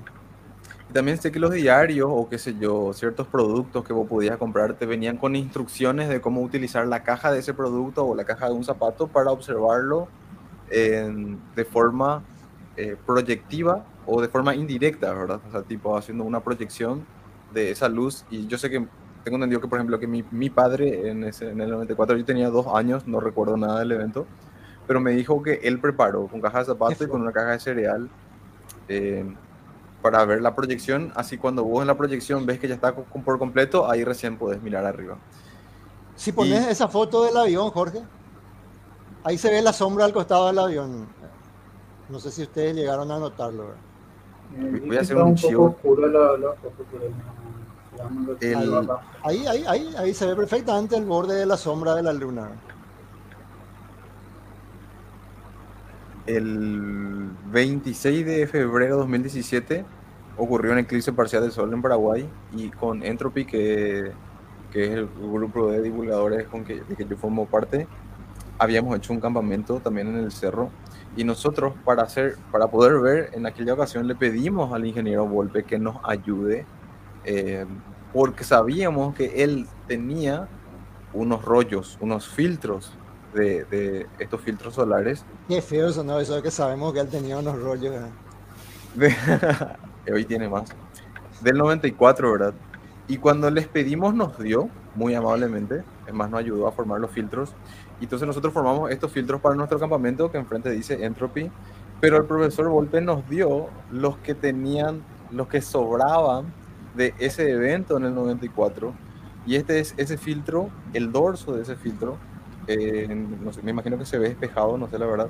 Y ahí se puede decir, 3, se puede ver 3 de noviembre del 94, el día de los dos amaneceres y ahí abajo eh, podemos ver que dice del Club de Astrofísica del Paraguay. Este ya, no, ya, no, creo que sea buena idea, eso ese es viejísimo.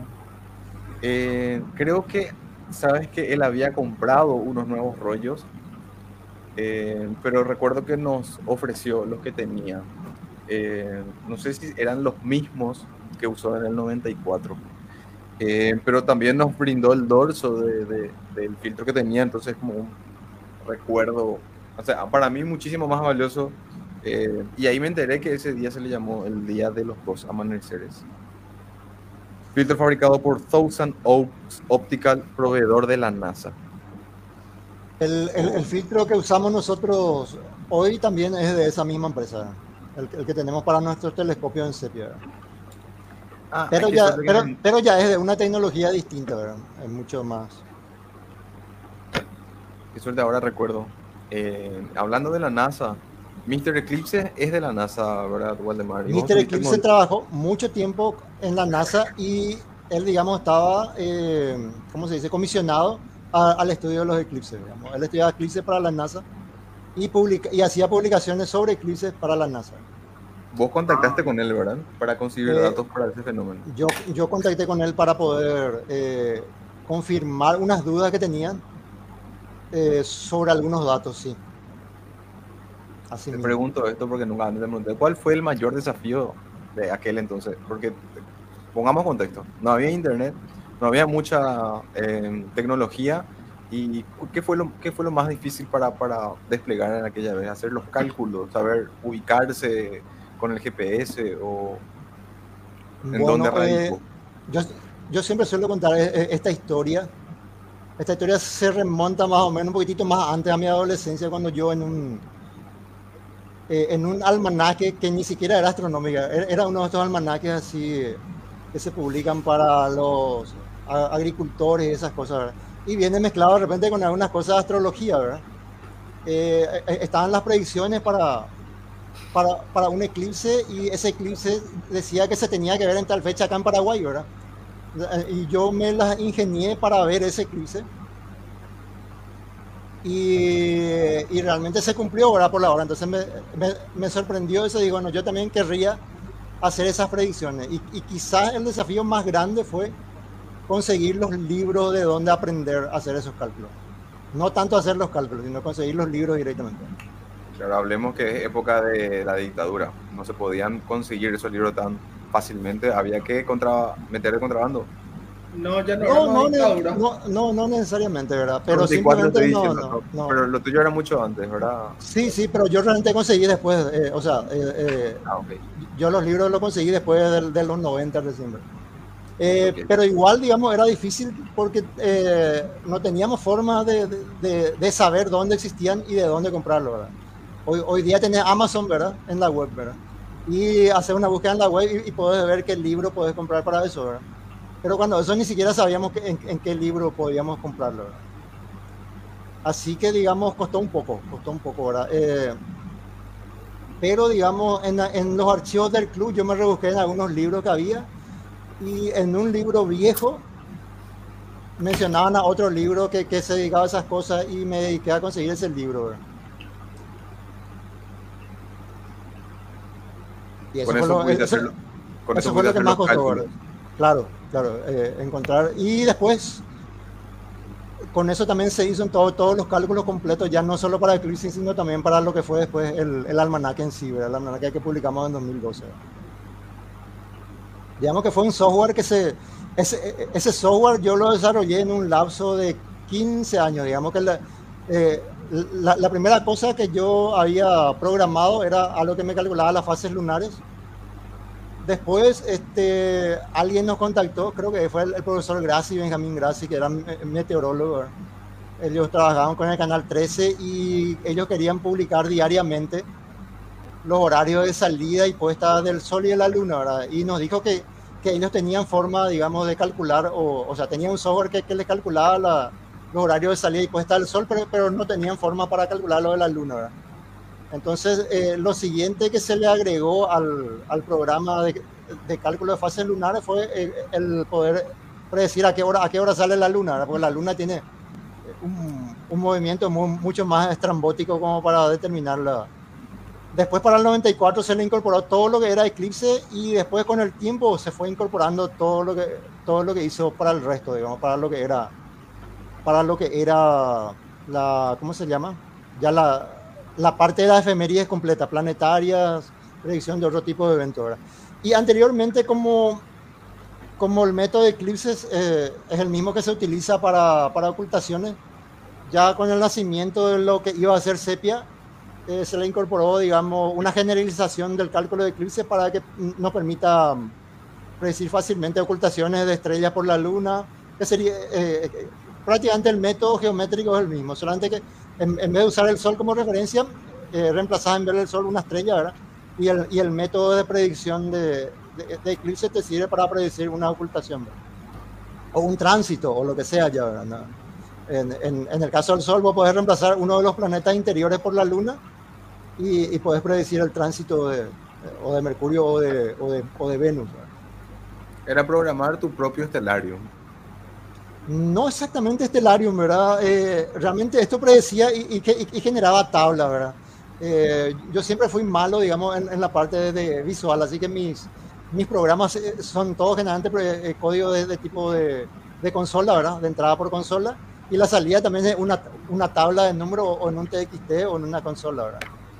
Eh, recuerdo que para el eclipse, ahora, ahora que mencionas, yo, yo tenía dos bueno, yo tenía una, eh, eh, una calculadora gráfica cuando eso, que era una, una, una Casio FXG, no sé qué, o, o GFX o, o, FXG 85, ¿verdad?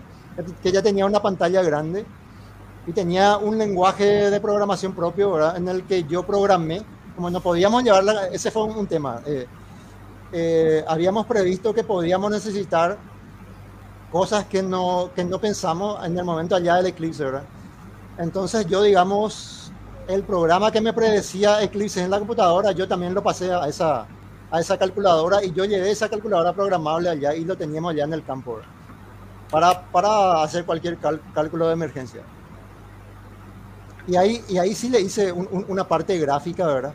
Ahí sí le hice una parte gráfica y, y, me, y me iba dibujando más o menos la posición de la luna con respecto al sol, en dónde estaba y todo ese tipo de cosas. En muy baja resolución, pero ya, ya servía, ¿verdad? ¿Estos cálculos También, eran importantes para saber el momento exacto en el que iba a empezar o para, o para ubicarte en donde tenías que esperar o los dos?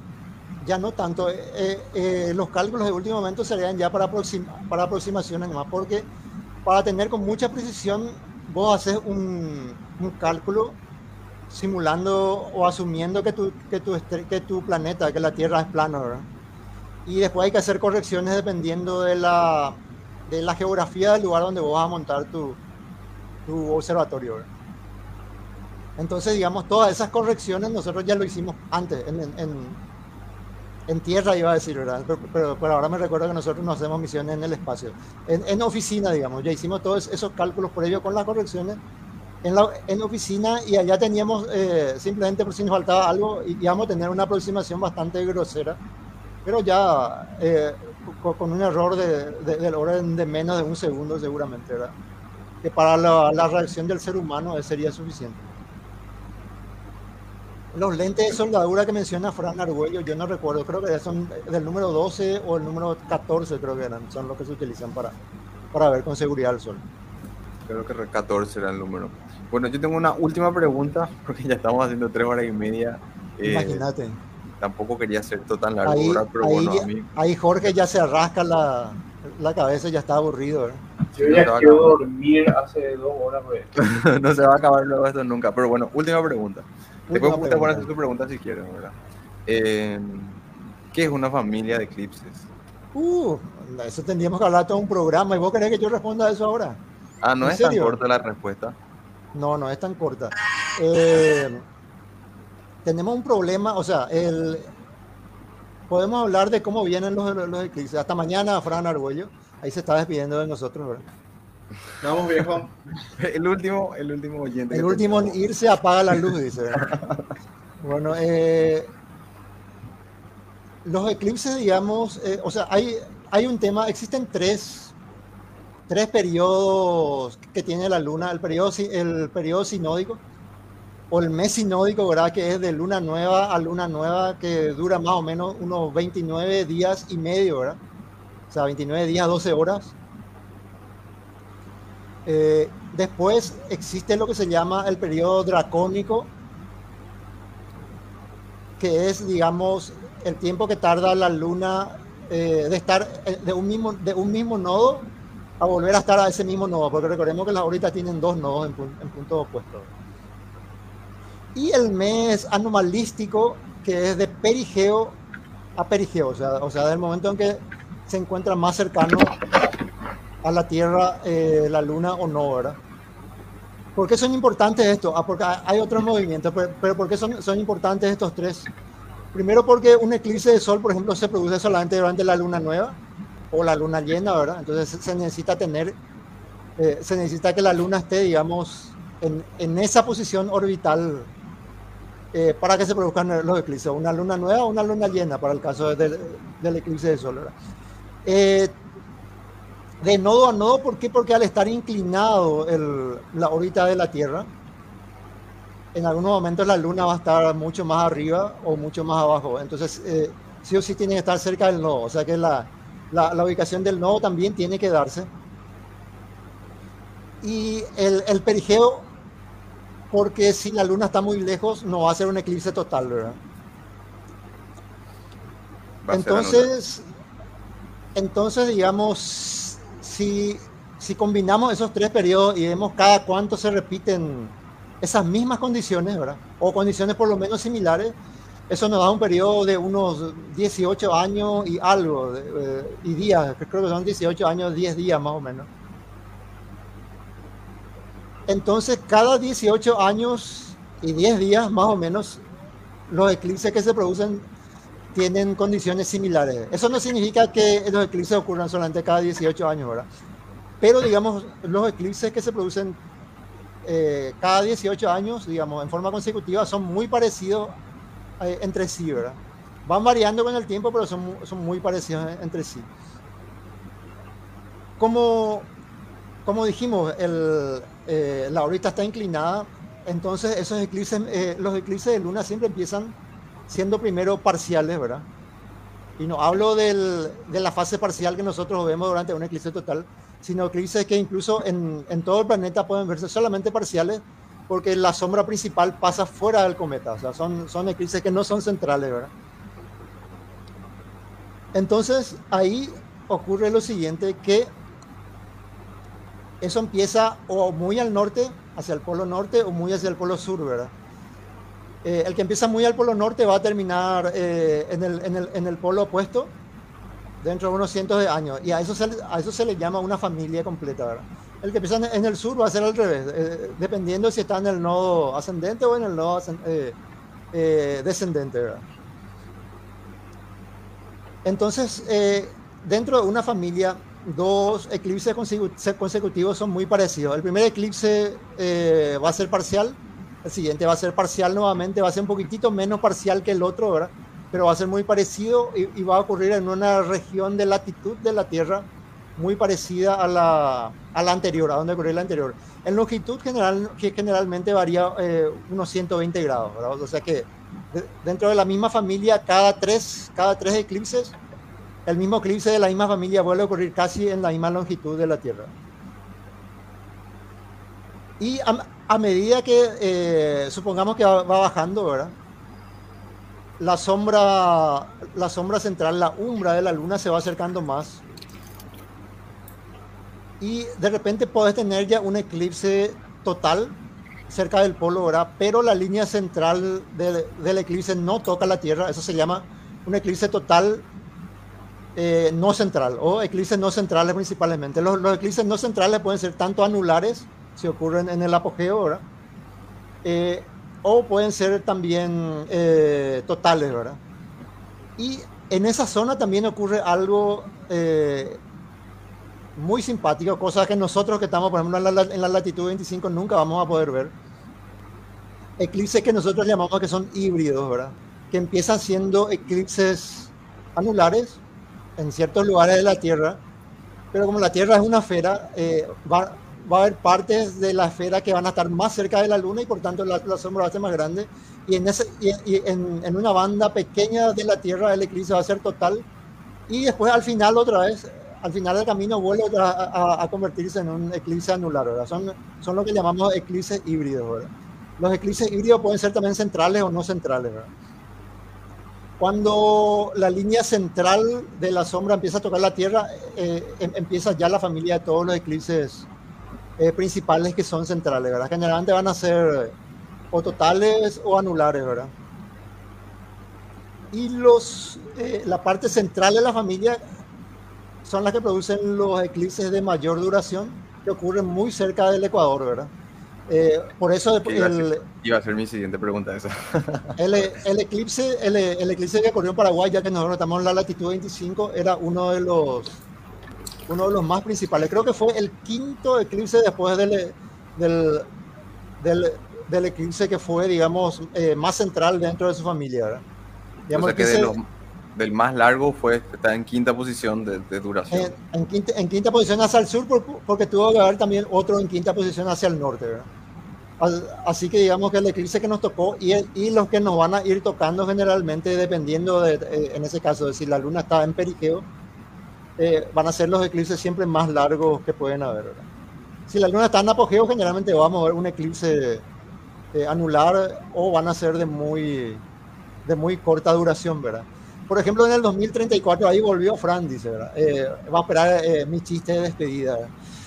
bueno, este, eh, en el 2034 vamos a tener en la zona de Pilar un eclipse anular, ¿verdad? Así que a prepararse nomás ya, ¿verdad? Los que quieran ver eso van a tener que ponerse todas sus dosis de, de COVID porque las previsiones que me pasaron la, algunas agencias de inteligencia es que el COVID va a seguir para rato todavía, ¿verdad? Así que conviene vacunarse y vamos, vamos a necesitar posiblemente eh, cuartas dosis, quintas dosis, sextas dosis. Así que eso que tienen tres dosis están cantando victoria antes de tiempo, ¿verdad? eh, y bueno, entonces eh, la idea es, digamos, cuidarse y estar vivo para el 2034 y hacer todo una, un campamento a Isla Pombero, ¿verdad? Y ver el eclipse desde ahí, ¿verdad? Eh, eh eso es lo, lo, el eclipse más importante que vamos a tener en, en tiempos cercanos. ¿verdad? En el siguiente. Y el siguiente completo total que se va a ver en el Paraguay es 2075. Pero como mencionó Waldemar, durante el año hay muchos eclipses anulares y totales y ahora aprendimos que híbridos también. O sea que hay personas que viajan alrededor del mundo persiguiendo eclipses. Y sí, hay muchísimas personas que hacen eso, ¿verdad? Y mencionando esto también para terminar, si quieres ver un eclipse por más tiempo, te subís en un avión y que ese avión vaya por la franja de oscuridad y le perseguís al eclipse. Entonces vos ves por más de 3, 5 minutos y puedes ver lo que dure, lo que, lo que tu avión tenga combustible para perseguirle durante la franja. Vos sabés que hay gente que, que no va a la zona central, sino va y se coloca entre estas personas que viajan por el mundo. Hay personas que no van a la, a la zona de mayor duración, sino van a la zona de, menor duración, porque ellos quieren capturar en fotografía eh, eh, los fenómenos del anillo de diamantes y eh, con perlas de Bailey, ¿verdad? Y las perlas de Bailey se producen solamente, eh, se pueden ver solamente en, eh, eh, por más tiempo en las zonas del eclipse eh, que están más cerca del borde de la sombra. En, en, las zonas centrales también hay perlas de Berli, pero duran muy poco tiempo, o sea, digamos, se encienden y se apagan, ¿verdad? Pero los que quieren, digamos, ver, ver un montón de perlas de Bailey, eh, que son a, al, algo similares al, al, al, anillo brillante, pe, pe, pero menos brillante, digamos, ellos se colocan en, en, la zona de los bordes, ¿verdad? Entonces tienen fotografías con muchas perlas de Bailey. Así que hay, hay toda una, un, un, montón de cosas para ver cuando uno tiene que viajar, ¿verdad? Hay que ir ahorrando ah, nomás, ¿verdad? 20 mil años, este, 20 mil dólares este año, 20 mil dólares el año que viene y así sucesivamente. Buenísimo. Por mi parte, eso es todo. Muchísimas gracias por haber compartido con, con, contigo, con nosotros eh, tu información, tu experiencia, Waldemar. Y espero que esto le emocione a las personas que no conocían de que este evento podía ocurrir a que no desaprovechen si tienen una oportunidad de, ver. Eh, también hay eclipses parciales, también hay eclipses lunares y cuando más sabemos del cosmos, más podemos disfrutar eh, de este pequeño paseo que tenemos por... Y que vayan señando y reservando sus lugares para el campamento en Isla Pombero en 2034. Y mencionamos fugazmente para la persona que escuchen, si querés, eh, el campamento de Sepia es este 11 y 12 de diciembre y va a ser en, el, en la ciudad de Paraguarí, en las faldas del Cerro Jun. Así que ese es la siguiente. Va a haber monólogo de Ronaldo, monólogo astronómico. Creo que, creo que no me voy a poder negar a eso. Vamos, vamos ya, a ver ya te... sale algún chiste. Voy a volver a ver. viejo, ya te pusimos ya en público. Voy a volver a ver los episodios y voy a sacar los chistes que ya, que ya tiramos y que eran muy, muy buenos. Para que la gente sepa ese va a ser el nivel. Y bueno, yo creo que es momento de dar cierre al episodio de hoy. Llegamos a los 3 horas 40 minutos. Yo no sé si es el episodio más largo, pero eh, para mí fue igual un placer haber compartido con ustedes un viernes más y les agradezco a todas las personas que nos acompañan este viernes como todos los viernes en esto que llamamos podcast cósmicamente. Muchísimas gracias y por mi parte eso es todo. Saludos. Saludos. Gracias compañeros, gracias amigos. Nos vemos. Buenas ah, noches, buenas noches. Hay, hay, una pregunta que, hay una pregunta que dice Fran Arguello que, que no vimos y no respondimos. Dice, antes de dormir no tiene nada que ver con lo que se está hablando, pero pregunto nomás si los dos encendidos del módulo ruso de la ISS varía eh, en los cálculos en sí ahorita y si el módulo, bueno, sí, por supuesto que varía. De hecho, muchas veces se hace eso para corregir.